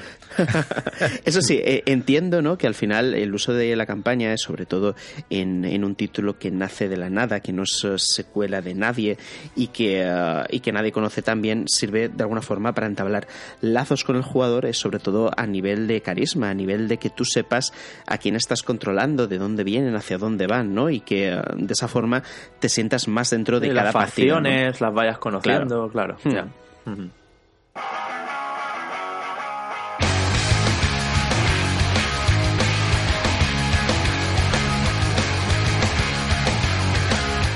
Pues todo esto teníamos esta semana de debates y vamos a aprovechar, chicos, para recuperar una sección que ya habíamos estrenado aquí en Reconectados y es Rumores que matan. Y ya sabéis, aquí vamos a tratar, os voy comentando en lista súper rápido determinados rumores que se están cociendo estos días y me decís vuestra opinión. Primero de todo, Days Gone en 2018 vuelve a sonar, dijimos la semana pasada que lo veíamos difícil, no sé si ha pasado la anterior, pero ahora vuelve a sonar que Days Gone puede ser este 2018 y vuelve a sonar porque ha habido una encuesta de PlayStation que ha mandado por mails a una gran cantidad de usuarios diciendo qué juegos les gustaría ver y qué esperan de ellos. Y Days Gone está en esa lista y sin embargo no está Spider-Man. ¿Cómo lo veis? ¿Days Gone 2018 sí o no? Sí, sí, ya lo dije yo. Ya lo dijiste la semana fue pasada. la semana pasada. Es un juego que sé que cuando tú y yo lo vimos en el E3 tiene una pinta a- a- muy avanzada. Y, y- y incluso los trailers anteriores a eso ya habíamos visto que, que el juego ya funcionaba bastante bien. Entonces no era de extrañar que este año apareciera. Yo coincido con Sergi también y eh, sobre todo por el argumento de, de distanciarlo con The Last of Us, ¿no? Eh, que lo hemos ya comentado más Sí. de una vez, que si lo acercas a The Last of Us lo vas a matar por completo o, al me- o incluso puede hacer que resientas las ventas de The Last of Us, no porque uno sea mejor que otro, no creo que Days Gone mm, ni de broma vaya a ser Ni mejor que The Last of Us parte 2, pero sí que es cierto que la temática puede llegar a cansar a- al usuario, ¿no? que de alguna forma estará interesado en los dos títulos. Eso sí, creo que PlayStation va muy cargada. eh, y, y aunque es algo positivo, va muy cargada de, de exclusivos para este año. y eh, o nos vamos a quedar huérfanos de títulos de este tipo para los siguientes o irremediablemente... Pero ya presentarán más. Ya presentarán más. Sí, eh, no, eh, está claro, ¿no? Eh, tuvimos en... eh, creo que fue en la Paris Games Week, si no recuerdo mal, el nuevo título de, eh, de Sucker Punch. Sucker Punch. Mm. Y es, eh, justamente comentamos aquí, ¿no? Bueno, aquí, cuando estábamos en la, PS, en en la PS4 comentábamos que era el único estudio junto a, a Red Dead Down que no tenía un título confirmado, ¿no? Y una vez Mm. eh, se anunció ese título, pues ya está claro a qué se estaba dedicando, ¿no? Pero eso, eh, todavía, no sé, temo o tengo la sensación de que alguna sorpresa negativa para el calendario de de este año va a ocurrir, no sé por qué. Y yo creo que va a ser esta. Yo Mi apuesta es que sí se va a anunciar para 2018. Dirán Days Gone el 10 de noviembre. Yo que sé, me lo invento. Y que a última hora se nos irá a enero o febrero del año que viene. Yo sigo manteniéndome ahí firme. ¿Y no creéis que, que puede pasar con Spider-Man en lugar de Eso con te iba a decir. Days Yo Gone? creo que, yo creo que Spider-Man puede ser. Spider-Man parece más- más... verde, desde luego, pero es que creo que Spider-Man tiene que salir ahora. No, no, Y no más sé. potente también, Tienen God of decir, War, eh, tienen. eh, Claro, eh, es que ahí está. Detroit. Es, es que, es, es que tenemos este año a God of War. Eh, Spider-Man es otro gallo de pelea que vas a meter dentro del corral.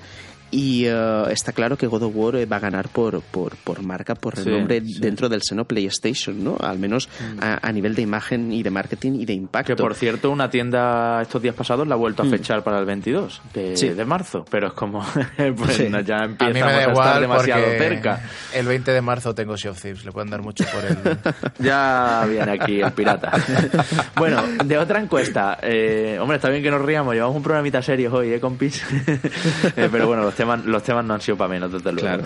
Pokémon Switch en 2018, igual, Nintendo ha lanzado una encuesta y menciona tanto Bayonetta 3, que esto sí que no lo veo de ninguna manera, y más saliendo el 1 más 2 este mismo año, como Pokémon Switch este otoño. Es la gran duda. Sergi, hablábamos la semana pasada, nos lo De decían también en el grupo de. Telegram. Exacto, de un vende consolas que necesitara Switch. Pues ahí está, ahí Pokémon, efectivamente. Yo Por sí creo, yo- ¿eh? yo lo sigo creyendo. Sigo creyendo en Pokémon. Este, Sí, yo lo este veo viable Switch. porque, porque es que precisamente la semana pasada estábamos hablando de eso, de que a, a Switch le faltaba un, un juego rompedor y en este caso, pues yo creo que Pokémon Switch debería ser. Yo, sobre todo, lo espero. No sabría deciros. Aquí sí que ando bastante perdido en cuanto, en cuanto a previsiones, pero está claro que Nintendo con Switch nos ha sorprendido bastante con los plazos de tiempo de anuncio-lanzamiento. Con lo Eso que es verdad. No sería de extrañar que, que esto al final acabara sucediendo y que para la campaña de Navidad tuviéramos un Pokémon en Switch. Y la verdad que ya os digo que me volvería loco, ¿no? Sería, eh, después de, de Nino Kuni, que ya habría salido a la venta, espero por favor que sí, eh, sería el siguiente título que, que más ganas se tendría de jugar, porque mm, no sé, me Es que explota la ojo, cabeza. ojo los JRPG este año, ¿eh? Claro. Nino Kuni, Monster Hunter 11 en- Sí. aquí en Occidente, Kingdom Hearts 3, que yo lo sigo creyendo que sí para este año. Sí, Desde eh, luego, este, este, este, este es una buena temporada. Estos últimos años están siendo una buena temporada para el JRPG, ¿eh? para todo el Sí, sí, sí, género. sí. Desde Venimos luego. además de Xenoblade y todo, sí, sí, brutal. Más cosas, chicos. Eh, Take Two registra, la, registra de nuevo la marca Manhunt. Sí, ¿Esto hombre. creéis- sí. ¿Esto creéis que vuelve? ¿Remaster? Te digo una cosa, ya está en, en PlayStation 4, es en la sección PS2 Classics, está jugable, o sea, está descargable Manhunt por 5 ¿Cuál- cuál de 15 ellos? euros, ¿El- por el 15 primero? euros. No ¿El sé si el primero? o el segundo, o que- incluso los dos. Es que los que juegos es- de Rockstar Series están, están todos. Está Bully, está GTA San Andreas, está todo, ¿no? Es que el 2 me gustaría Pero- volver a echar el guante porque ya lo tengo en PC, pero vamos, que es una grandísima noticia y ojalá, ojalá po- podamos ver una serie como Manhunt otra vez de vuelta, aunque claro, demasiada polémica, ¿no? Siempre arrastró estos dos títulos. Mm.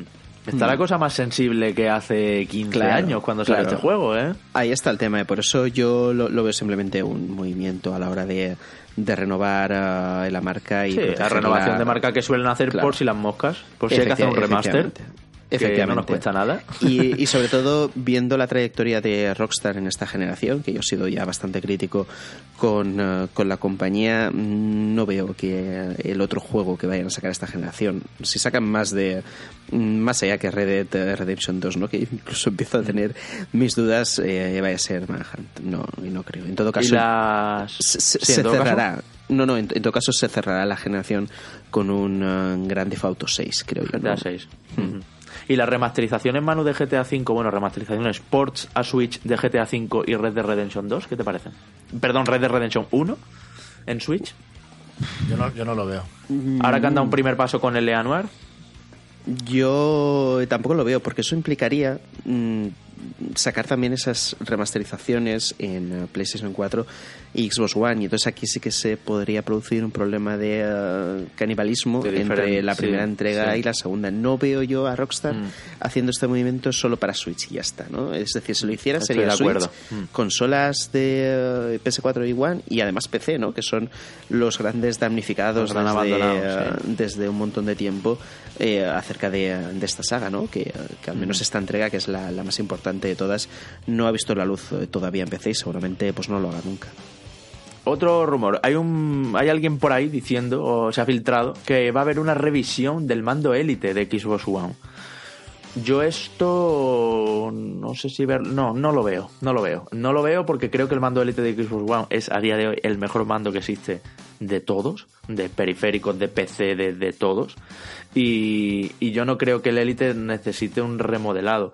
Creo además que la, bueno, pues la, Scorpio, iba a decir, fíjate que remember, la Xbox One X, eh, pues va bastante bien en todo. No necesita nuevas funciones ni nuevos botones. No sé, no creo que haya una revisión del mando élite. Pues yo espero que sí. Yo, a ver, espero. Vamos a ver, no está nada mal el Elite de, de Xbox. Pero, ¿por qué no? Eh, hay- siempre También, hay- claro, hay que tener en cuenta que este mando se usa mucho para jugar en PC.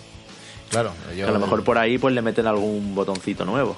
Claro, un botoncito no, pero a lo mejor unos nuevos ajustes. eh, ya el Elite, ¿cuántos años tiene ya? ¿Dos años? El- el- el- O más, o, o tres, o cuatro. Salió muy cerca de la Xbox, de la Xbox One original. yo- yo- yo- sí, eh, pu- puede ser que hace tres años incluso. Eh, no sé, no, no lo veo mal que se le, se le haga una revisión al mando, ¿por qué no? Eh, Sí, un pero- cambio pero de materiales, Aún, quizá, aún de así, sí, pero aún así el juego, el, juego iba a decir, el, el mando es, es brutal. Es- para el que se lo pueda permitir, que no sale precisamente Pues sí. barato, es brutal. Más cosas. Eh, ha habido un tweet por ahí que dice que Metal Gear Solid 3 eh, va a tener un remake, o que ya se está haciendo, con el Fox Engine, es decir, con el motor de Metal Gear Solid 5. Antes de que Yo seáis esto no me lo creo en absoluto. Mira, eso ju- justo te lo iba a decir. Si a ti hace dos años, Javi, te dicen que van a hacer un Metal Gear de zombies, se, te habría quedado la- se te habría quedado peor que habrías dicho. Eh, ni de coña me habrías dicho. Ya no ese me juego, creo. ese juego, ¿por, ya por qué va a salir? ¿Por qué va No, a salir. Survive? Konami, cancélalo. Si Microsoft ha podido cancelar Scalebound, puedes cancelar es- A ver, nen, Metal Gear eh, Solid eh, Survive. Vamos a ver, porque el juego es divertido, ¿eh? Pero será un, será un truñaco para todo fan de, de- No, matará a todos los fans de Metal Gear, pero el juego es divertido. Ahora te diré, si hace dos años te dicen... Y lo petará "Oye, en Twitch como They Are Billions. Si, ha- si hace dos años te dicen, mira Javi, que vamos a echar a Kojima de, de Konami y no solo eso, sino que vamos a sacar, para honrar su memoria, eh, un Metal Gear de zombies. ¿Qué te parece? Pues me habrías dicho, Ya. ni de coña, ni de coña, ni de coña. Así Sí. que ahora me dicen, ¿Estamos oye, 28 ¿puede de haber, diciembre o qué? ¿puede haber un Metal Gear Solid 3 remake con el motor del 5? Pues que ya te crees cualquier cosa. Pues puede ser, Ya, pero claro no, que no puede deberíamos ser. hacerlo primero del 1 y del 2, ese Pues, remake. sí, de hecho, eh, del 1 ya hay un remake con 1, cambio de sí. motor, que es el de GameCube, el Twin Sí, Snakes. Twin Snakes. Pero oye, ¿por qué no? Uno del 1 estaría muy bien. Sin embargo, el 3 también estuvo muy chulo, ¿eh? El Snake Eater estuvo muy bien. Sí, sí, hombre, claro. es uno- es- para muchísima gente es el favorito, ¿eh? Metal Mm. Gear Solid 3. Sí. Y además también ha salido un rumor eh, durante el día de ayer, miércoles, que habla que Bluepoint eh, estaría también trabajando o se le habría encargado el remake del primer eh, Metal Gear Solid, ¿no? Eh, la vuelta del juego pues 20 años después. Eh, no sé, yo creo que eh, tanto este rumor como el anterior de que habláis no les acabo de, de ver cabida. No veo yo a Konami invirtiendo recursos de alguna forma en, en remasters de una franquicia que ahora mismo está dando bandazos Y hacia que, y que ha tenido remaster Manu reciente, ¿eh? porque la Claro. Legacy Collection remasterizaba a todos. De todas formas, digo una cosa, mm, ojalá Bluepoint. A mí Bluepoint me parece que es un estudio que está haciendo bastante Sí. bien su trabajo de recuperación. Shadow the Es Colossus garantía, sí. Ujú. depende de ellos y han hecho bien también la trilogía de Uncharted, por ejemplo, la de Play 3 en Play 4 y, y está bien, creo que trabajan bien bien, y, también. y Mm. sería un buen estudio para hacerlo. Pero vamos, yo tampoco no me creo nada. Y luego, por último, Cyberpunk 2077 en el E3. Lo ha filtrado en este caso una empresa polaca que, bueno, que parece ser que CD Projekt tiene planes de, dominar la feria, ¿no? Porque, claro, un título como Cyberpunk eh, puede marcar, sin duda, el E3 2018. Yo esto sí me lo creo. A, raíz del tweet que comentábamos el otro día, que habían puesto simplemente VIP y se había vuelto loca Internet, eh, creo que si no es en el E3 es antes, pero creo que sí, que Cyberpunk 2077 va siendo hora de ver algo. Hmm.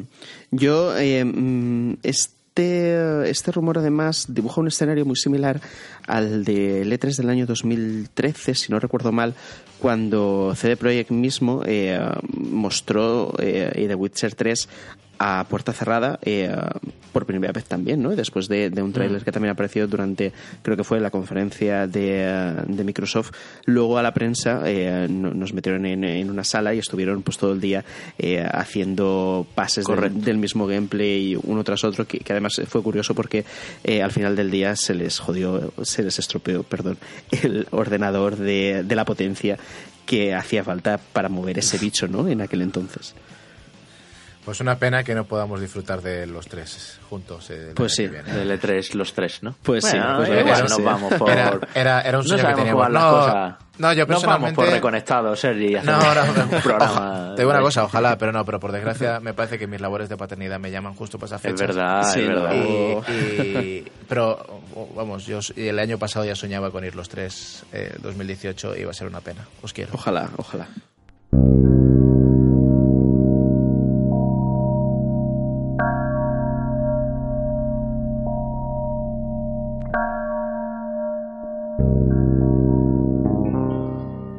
Venga, pues como los tiempos van apretando, vamos a pasar a la sección de oyentes, vamos a leer comentarios que nos han dejado nuestros amigos oyentes, eh, valga la redundancia, hoy estoy un poco espesito buscando sinónimos. Pero bueno, eh, ya sabéis, en los canales habituales, eh, en Evox, en YouTube y por supuesto las reseñas de iTunes. Tengo comentarios de todo, chicos, ya sabéis que me gusta hacer un poquito una, una selección, un menú variadito, donde igual os aman que os odian. Mm. Así que os voy contando. Rubén Canales Perea nos dice en un comentario, por cierto, recuperado de hace dos programas que me pareció interesante y que nos pedía la semana pasada que recuperáramos, decía, bueno, decía varias cosas, nos felicitaba el programa y tal, pero decía, duda, acabo de adquirir Wolfenstein 2 por 29 euros, precio que por el juego, y esta es mi sensación, es de triunfo ya que me gustan los shooters pasilleros e historias de un jugador y narrativamente buenas, y creo que este título tiene todo eso con creces. Pero hablando de gráficos, ¿conocéis la introducción del juego en la que el protagonista está con su madre en su habitación de jovencito, acompañado de su perra? Luego aparece el padre y tal. Por favor, esas secuencias, esas secuencias parecen de PlayStation 3 o peor. ¿Qué pasó ahí? Yo veo que lo fuerte del juego es su fluidez, su gameplay, efectos de sombreado, luces y su historia como lo narran. Pero esto que os digo de las cinemáticas, ¿qué opináis? Mm, hay, ciertos juegos que, el, ah, el tema de las cinemáticas con el, con el propio motor eh, no las acaban de, ah, hacer realmente bien o no acaban de transmitir lo que ah, el estudio en concreto quiere. Eh, la escena que comenta sí es, es, es, es bastante mala, sobre todo eh, desdibuja mucho lo que viene siendo el gameplay con, con, con, con, ese extracto en concreto, pero me, me viene a la mente, mientras lo estaba contando, la misma queja que tuve yo en su día con Assassin's Creed Origins, ¿no? Que los primeros pasos del juego tenías escenas eh, hechas con el propio motor donde la cámara no estaba posicionada donde debería de estarlo, donde los personajes no se movían con la naturalidad que les presupones y donde en general eh, eh, el, frame rate, esa cinemática el frame rate también caía un poquito y en general te sacaba un poco de, esa ambientación tan, tan genial, ¿no? Que era el, el antiguo Egipto. Y que luego en gameplay el juego luce muchísimo mejor. Hmm. Es que hay motores Manu,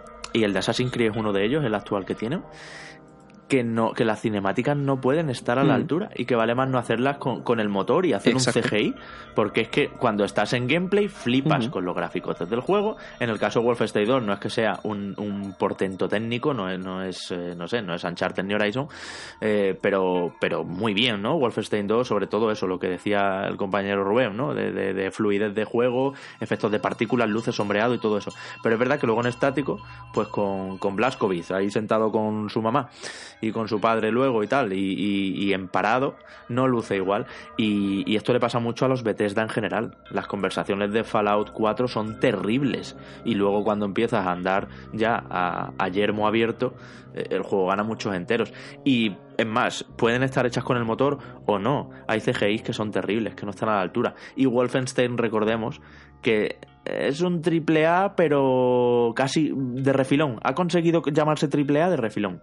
¿Vale? Es un juego que era casi más bien doble A. Machine Games, que son los que hacen Wolfenstein, no es un estudio ni mucho menos masivo. No es como, pues, no es un, no sé, un, un Infinity War, que te voy a decir, ¿no? O, un EA Sports. Así que mm, todas esas costurillas gráficas en las cinemáticas efectivamente es donde más se le ven. Porque luego el juego es un no parar de ritmo y de velocidad, de vértigo. Alexa Astudillo y Lionel Marrero nos decían, chicos, que, mira, bueno, esto ha sido a colación de un pequeño debate que se ha generado en los comentarios del programa pasado, que a ellos sí les había gustado eh, que hablásemos de, VR, que no abundan los podcasts que le presten atención a, la realidad virtual, ¿no? Y esto venía también porque había otros comentarios del, del programa pasado, y aprovecho y los leo ya si queréis, eh, que nos criticaban un poco que como que no habíamos ido a pues hablar de juegos, sino que habíamos hablado de tecnología, en el caso del programa pasado de HTC Vive, y también de todo lo que es la política gubernamental en materia de subvenciones a videojuegos y demás, ¿no? Y nos decía, por ejemplo, Daniel Martín Arroyo, que buena charla, pero sin contenido explícito. Quiero decir, tocáis temas, pero ninguno a fondo eh, en el cuestión de juegos, ¿no? Dice, hecho en falta algún análisis, o por lo menos eh, un a qué estáis jugando y por qué. Así que son un poco los comentarios sobre el programa eh, sí, bueno, eh, eh, creo que, intentamos también variar un poco de programa a programa, ¿no? Siempre tenemos el debate los tres de, qué cosas vamos a, tocar, qué vamos a tratar e intentamos que luego cuando nos escuchéis sea algo fresco, ¿no? No repetirnos, el intentar sorprenderos de alguna manera y aprovechando también que el inicio de enero, al menos en, en juegos AAA o 2A, ha sido o está siendo un poco flojo, ¿no? Ahora, la semana que viene la cosa cambiará, sobre todo con con, uh, Dragon Ball uh, Fighter Z. que viene vais a tener eh, juegos. Monster Hunter, etcétera, etcétera, y, la situación será diferente.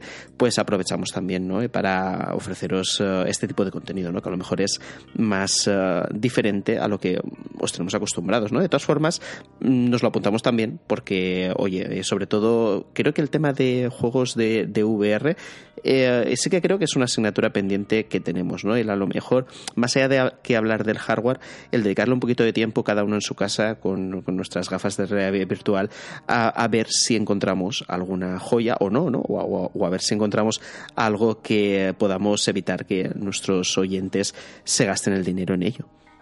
Caigan y piquen. Hmm está claro. Eh, desde luego, eh, también hay que decir que, como dice Manu, mm, la actualidad también manda mucho, ¿no? En el caso de este programa, por ejemplo, hemos empezado hablando de todo el tema de Quantic Dream, no de Detroit, pero porque creemos que así es como está la agenda mm, mediática, por así decirlo, y es de lo que se está hablando y entendemos que es de lo que os gusta que hablemos. Pero eh, eso es, eh, amigos, eh, todo el feedback recogido y en próximos programas iremos aplicando, pues hablar de títulos concretos también, siempre que nos quede algo demasiado abstracto, demasiado de hardware o demasiado de estudios, de compañías y demás. Pues ahí por lo menos lo que decía el amigo, un a qué estáis jugando y por qué, por ejemplo, es una buena, una buena sección que además nos han propuesto otros amigos oyentes. ¿eh? José Manuel Lagares nos dice, muy buenas chicos, se me ocurre una pregunta al hilo de los juegos tipo point and click al que le he dado más de una vuelta. A mí me gustaban mucho, pero ahora creo que prácticamente están desaparecidos. De hecho, el Thimbleweed Park creo que se ve más como un fanservice viejuno más que como un signo de que el género no está muerto. Y sin embargo, tiene muchísimos seguidores. Por otra parte, cuando me pongo a jugar, a mí personalmente me dan un poco de pereza este tipo de juegos, porque los recuerdo como juegos de muchas horas perdidas dando vueltas y a según qué edades ya no tenemos precisamente tiempo de sobra. ¿Creéis que se está perdiendo porque buscamos un tipo de juegos de jugabilidad más directa o algo así? ¿O porque son caros de hacer y hay poco público dispuesto a comprarlos? Porque por lo que hablamos y por lo que escucho en muchos podcasts, somos muchos los que nos parecen juegazos, pero creo que hay muy poca oferta en comparación con otros géneros que están saturadísimos. Como casi siempre, un programa genial. Me ha encantado el ritmo que le metéis a la primera mitad del programa. Súper interesante el tema de Bass. Mira, aquí hay alguien que nos dice que le gustó eh, lo del politiqueo, ¿no? Y la nueva sección puede molar, pero me parece que en esta habéis ido demasiado a lo seguro, aunque os mojéis un poquito con fechas y demás. Saludos de nuevo y gracias otra vez por el curro de cada semana y perdón por el tochazo. Nada, hombre. Bueno, el point and click, chicos, vamos por partes. Bueno, yo creo que es un poquito un, un mix de lo que él ha dicho. Eh, no interesa y también saldrá un pico a hacer para lo que se va a vender. Mm, Yo creo que no tiene más. Es un género que, por desgracia. Pero son caros, Ah, bueno. estos juegos. ¿Tú Ah, crees que hacen un point, un Pero es lo que click? ha dicho con el título, pues que mama mucho de las influencias de Maniac Mansion, que al final eh, eh, te los tocas y los ves viejunos. No ves un género actualizado para los para el día de hoy. De todas no maneras, yo creo que, yo creo que las, las modas vuelven, ¿eh? O sea, las cosas vienen y van, y yo creo que tocará sí. un tiempo en el que volvamos a ver ese tipo de aventuras de una forma, de un lavado de cara como Dios manda. De todas maneras, Pero- siempre, siempre se han reciclado, porque bajo mi punto de vista, ¿eh? también, para mí un Resident Evil, Hmm. ¿vale? Como tal como lo entendemos, Tiene no de dejaba eso, de, claro. ser una Mm. especie de aventura no gráfica, no point and click, pero si era de coges tu objeto, úsalo con esto, combina con esto, sacas esto, abres y pan. Sí, Entonces, de alguna sí. forma, el género ha evolucionado esto. Ahora bien, un género clásico como tal que vuelva, no lo sé. No, Pero escucha, es que 2016, Sergi, Runaway, Randall's Monday, Bueno, El sí, Día del Tentáculo sí. remasterizado, Green Fandango remasterizado. O sea, no tienes toda la razón, tienes toda la razón. Y, y muchos Pero, más, ¿eh? Claro, No considero que haya. pero ¿quiénes que han haya- haga comprado? mucho tiempo que no ¿quiénes han comprado tenemos. esos juegos? ¿Cuántas, cuántas ventas hay? Y, y además el. Sí, sí. Y además todos indies. Mm. Además, ¿sabes? No hay un gran presupuesto. No hay un Monkey Island de LucasArts que Y digas. uno de ellos "Pum, español, ¿no? Randall juegazo", Monday era ¿no? español, me parece. Entonces, Sí, y además un juego muy chulo. Y, y doblado perfectamente. Muy chulo, muy chulo, muy, muy chulo. Eh, y otra cosa, no ha evolucionado los juegos, por ejemplo, ahora que hablamos de Quantic Dream. Al fin y al cabo, Detroit no es una aventura gráfica actualizada. Bueno, para mí no deja de ser una película interactiva. Entonces, y- y- no, no, no, igual, igual- igual que lo era Until Dawn, de ahí que era que fuera muy atractiva y tal para mí para jugar porque me senté en una película. Pero, pero Ya. sí, de alguna forma evolucionan ese tipo de cosas, claro que sí. Pero Sí, se, se al- actualiza el género, claro. Al final creo que son los herederos de, eh, de estos claro. juegos de point and click. Eh, pe- claro, es- sobre todo a, a- a nivel tecnológico necesitas una motivación extra mm, generalmente para, se- para sentarte delante de, de un título de estas características. Yo hoy en día eh, creo que volvería a disfrutar igual de bien eh, a la hora de jugar a The Longest Journey, por ejemplo, ¿no? que es un, eh, es Oh, un título que me encanta. era. Sí, sí. Y de Sí. hecho, Life is Strange me Sí, recuerda un poquito a The Long Sí, Journey, eh. No y sé es si un juego que, que me enamoró en, en mi infancia, ¿no? Pero sí que entiendo que lo que en aquel entonces te sorprendía a nivel visual, y estoy hablando, eh, he puesto un ejemplo, Hmm. que ya sabéis, ¿no? Que a nivel técnico era, era bestial, sobre todo con esos escenarios eh, pre-renderizados que había, ¿no? Que hacía también más fáciles Sí. eh, las cosas. Hoy en día, a no ser que te vayas a algo que, que similar a lo que ofrece Quantic Dream, pues es bastante más complicado, ¿no? Que la interacción al final la reduzcas solo a tocar algo y que se despliegue un menú y entonces tú hacer una acción determinada.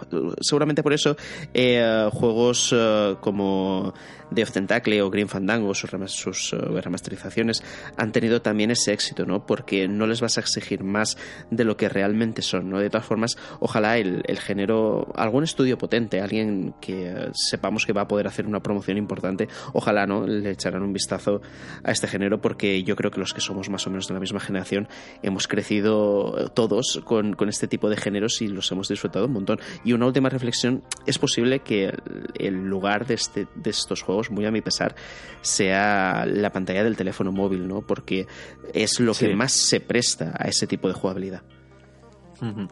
Pues bueno, voy a, os voy a leer un, un palito también. Eh, Iván nos dice, ¿cómo se nota que ya no trabajamos para la PS4, eh? ¿Cómo rajamos? Seguro que hubieseis hablado así de PlayStation el año pasado. Seguro.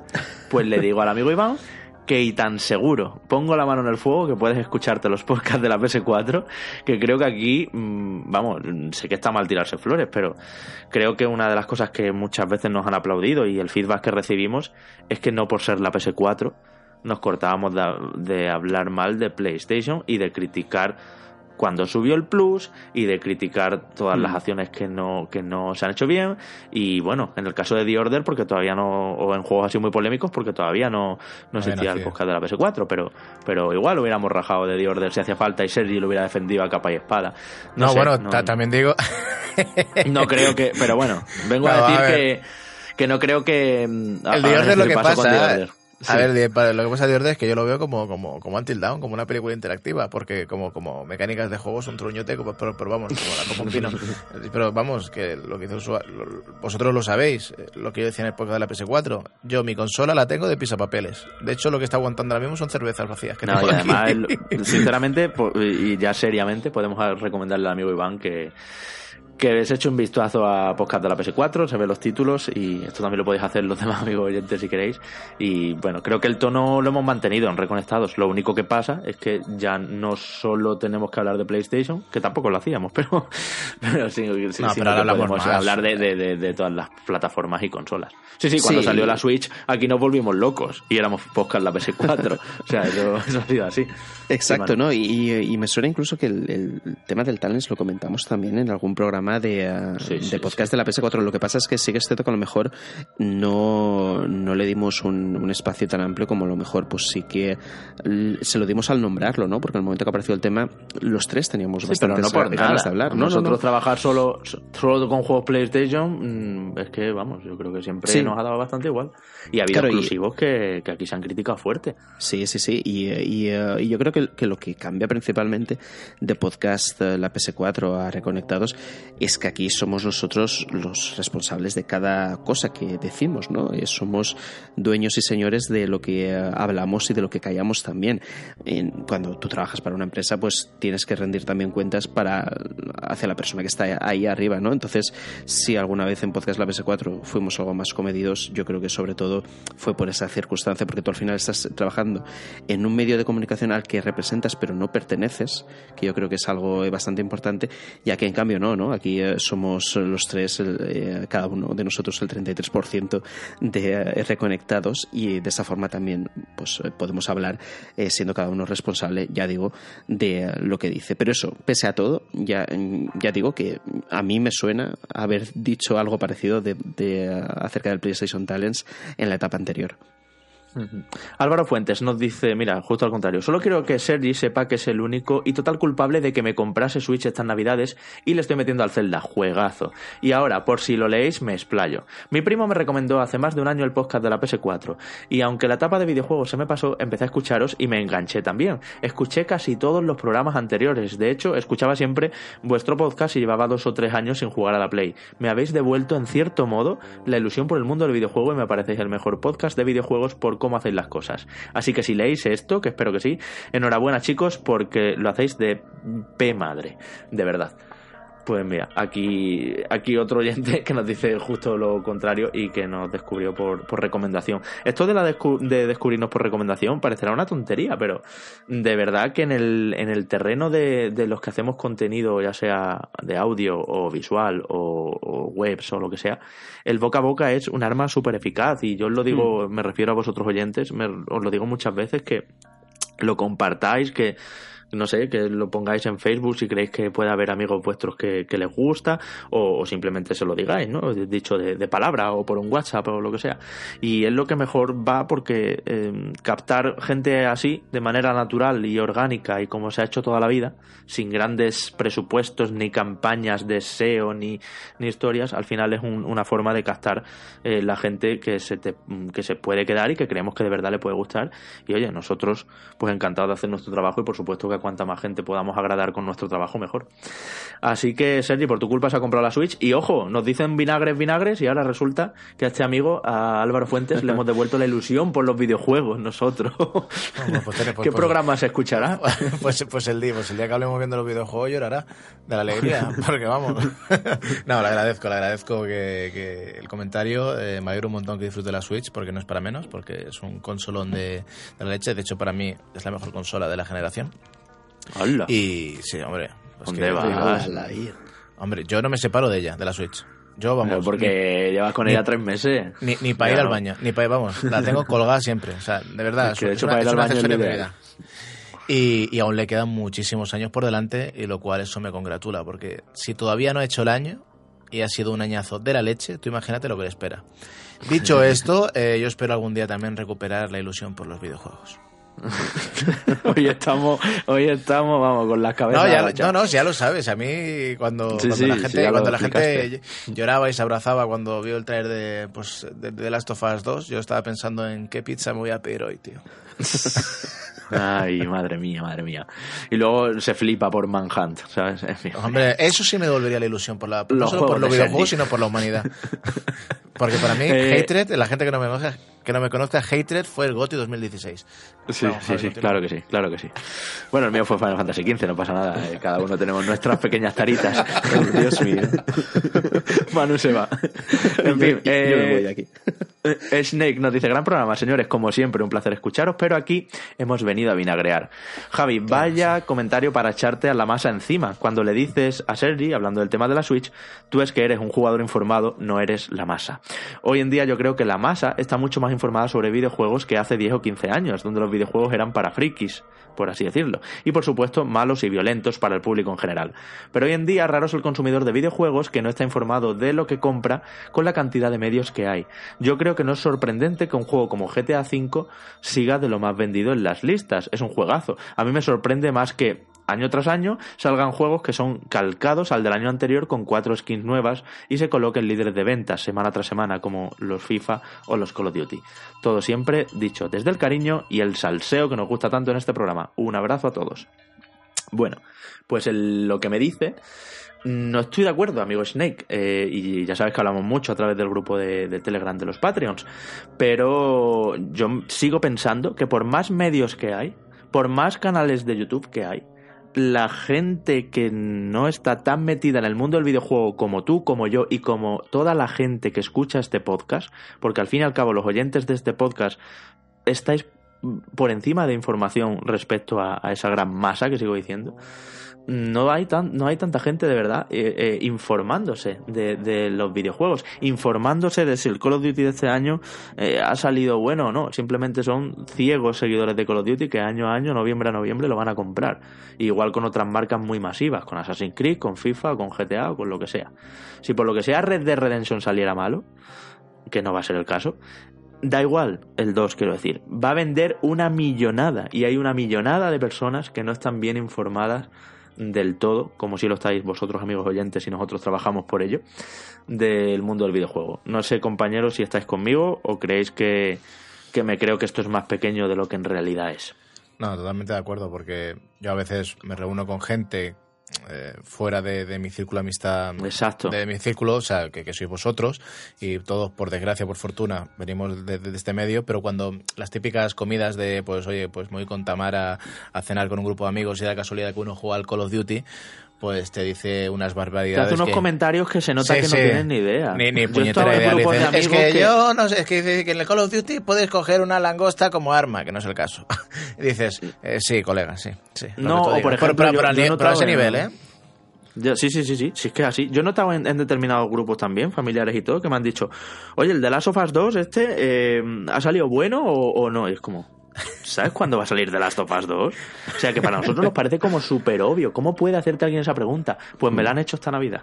De si ha salido bueno o no, me lo compro o no. ¿Sabes? Y, y- y no sé, cosas así. Y Y efectivamente lo que dice Sergi. gente. Sí, sí, y muchísima. Y eso se refleja en las ventas efectivamente.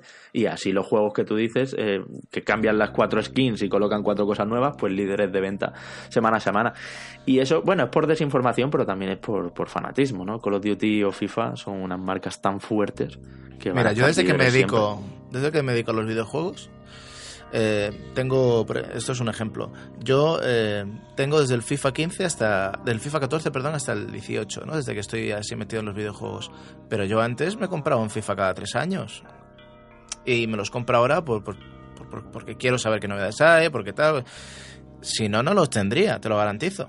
Y, era, y, antes no era un jugador tan hardcore, digamos. O sea, y Hmm. ahora me los pillo pues por eso, para patearle el culo a mano.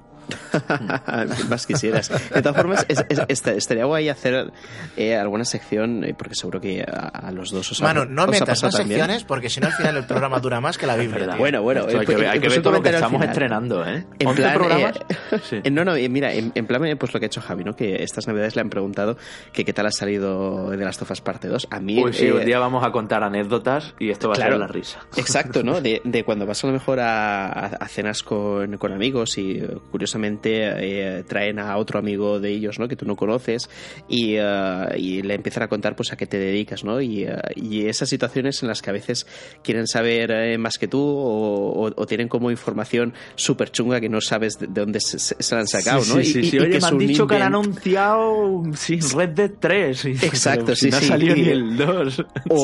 O, o, en el peor de los casos incluso que sean seguidores de Sassel, ¿no? Y, entonces pues te empiezan a decir barbaridades también que, que ya no sabes ni, ni, ni, dónde esconderte, ¿no? Estaría bien que algún día trajéramos alguna de esas Contaremos. Sí, sí. Lo que sí os propongo, las vamos a ir apuntando ya cuando os pase alguna. no olvidéis, por favor. sacar las notas del móvil y apuntarla porque algún día recuperaremos. No, no, no. ¿Tú sabes, ¿tú sabes cuál me dicen? ¿Tú sabes cuál más me dicen? Que yo flipo con lo popularizado que está el tema, pero siempre que digo, ¿en qué trabajas? No, en prensa, en videojuegos. Dicen, ¿y os pagan por las notas? Siempre me preguntan siempre, eso. es automático. eso es uno de los grandes digo, mira, estereotipos de este trabajo, prejuicios. ¿Ves ese yate que hay ahí? Sí, pues no es mío. Imagínate lo que me pagan, tío.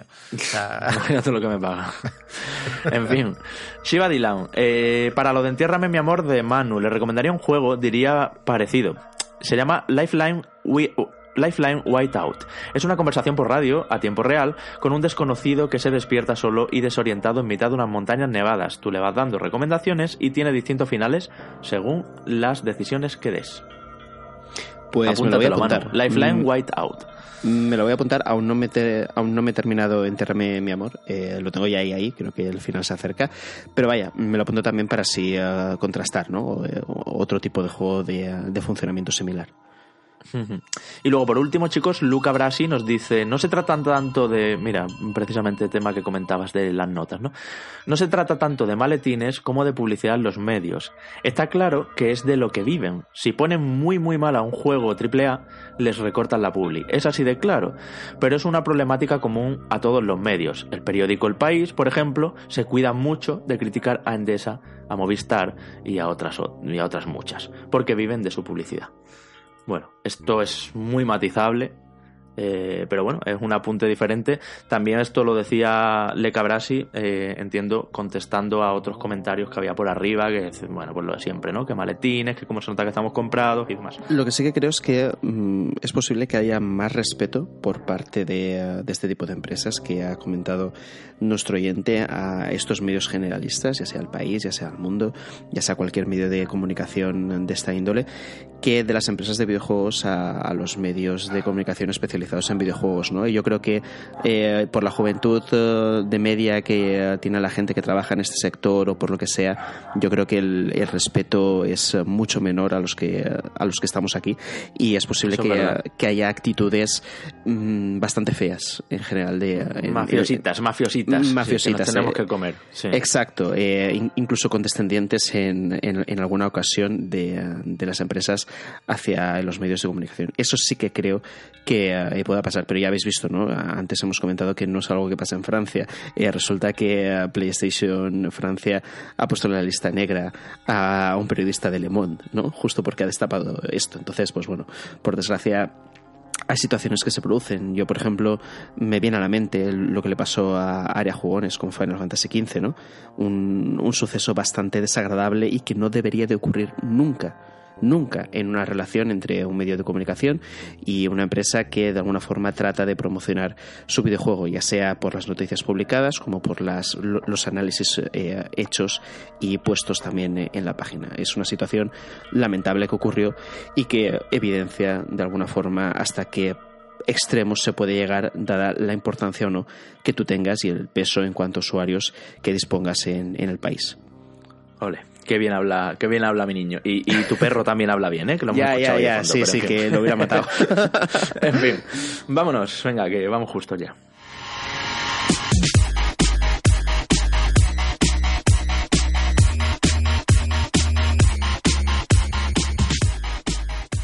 Pues aquí lo tenéis, un programa más, ya decíamos el undécimo Reconectados. Eh, estamos aquí reconectándonos en los diferentes temas, en los diferentes debates, en los diferentes títulos y videojuegos.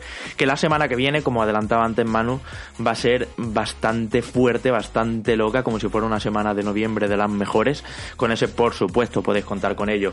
Análisis de Dragon Ball Fighters y también análisis de Monster Hunter World. Los dos juegos los analizaremos aquí, claro que sí. Manu Jimeno, te despido a ti, por ejemplo, primero. Hasta el jueves que viene. Vamos a pegarle fuerte a estos títulos que vendremos aquí con las reviews completitas. ¿eh? Hasta el jueves que viene vamos a meterle mucha caña a Dragon Ball eh, Fighter Z. Esperemos que los servidores funcionen bien, que eh, no lo hemos comentado. La beta lo íbamos a comentar, pero el tiempo, exacto.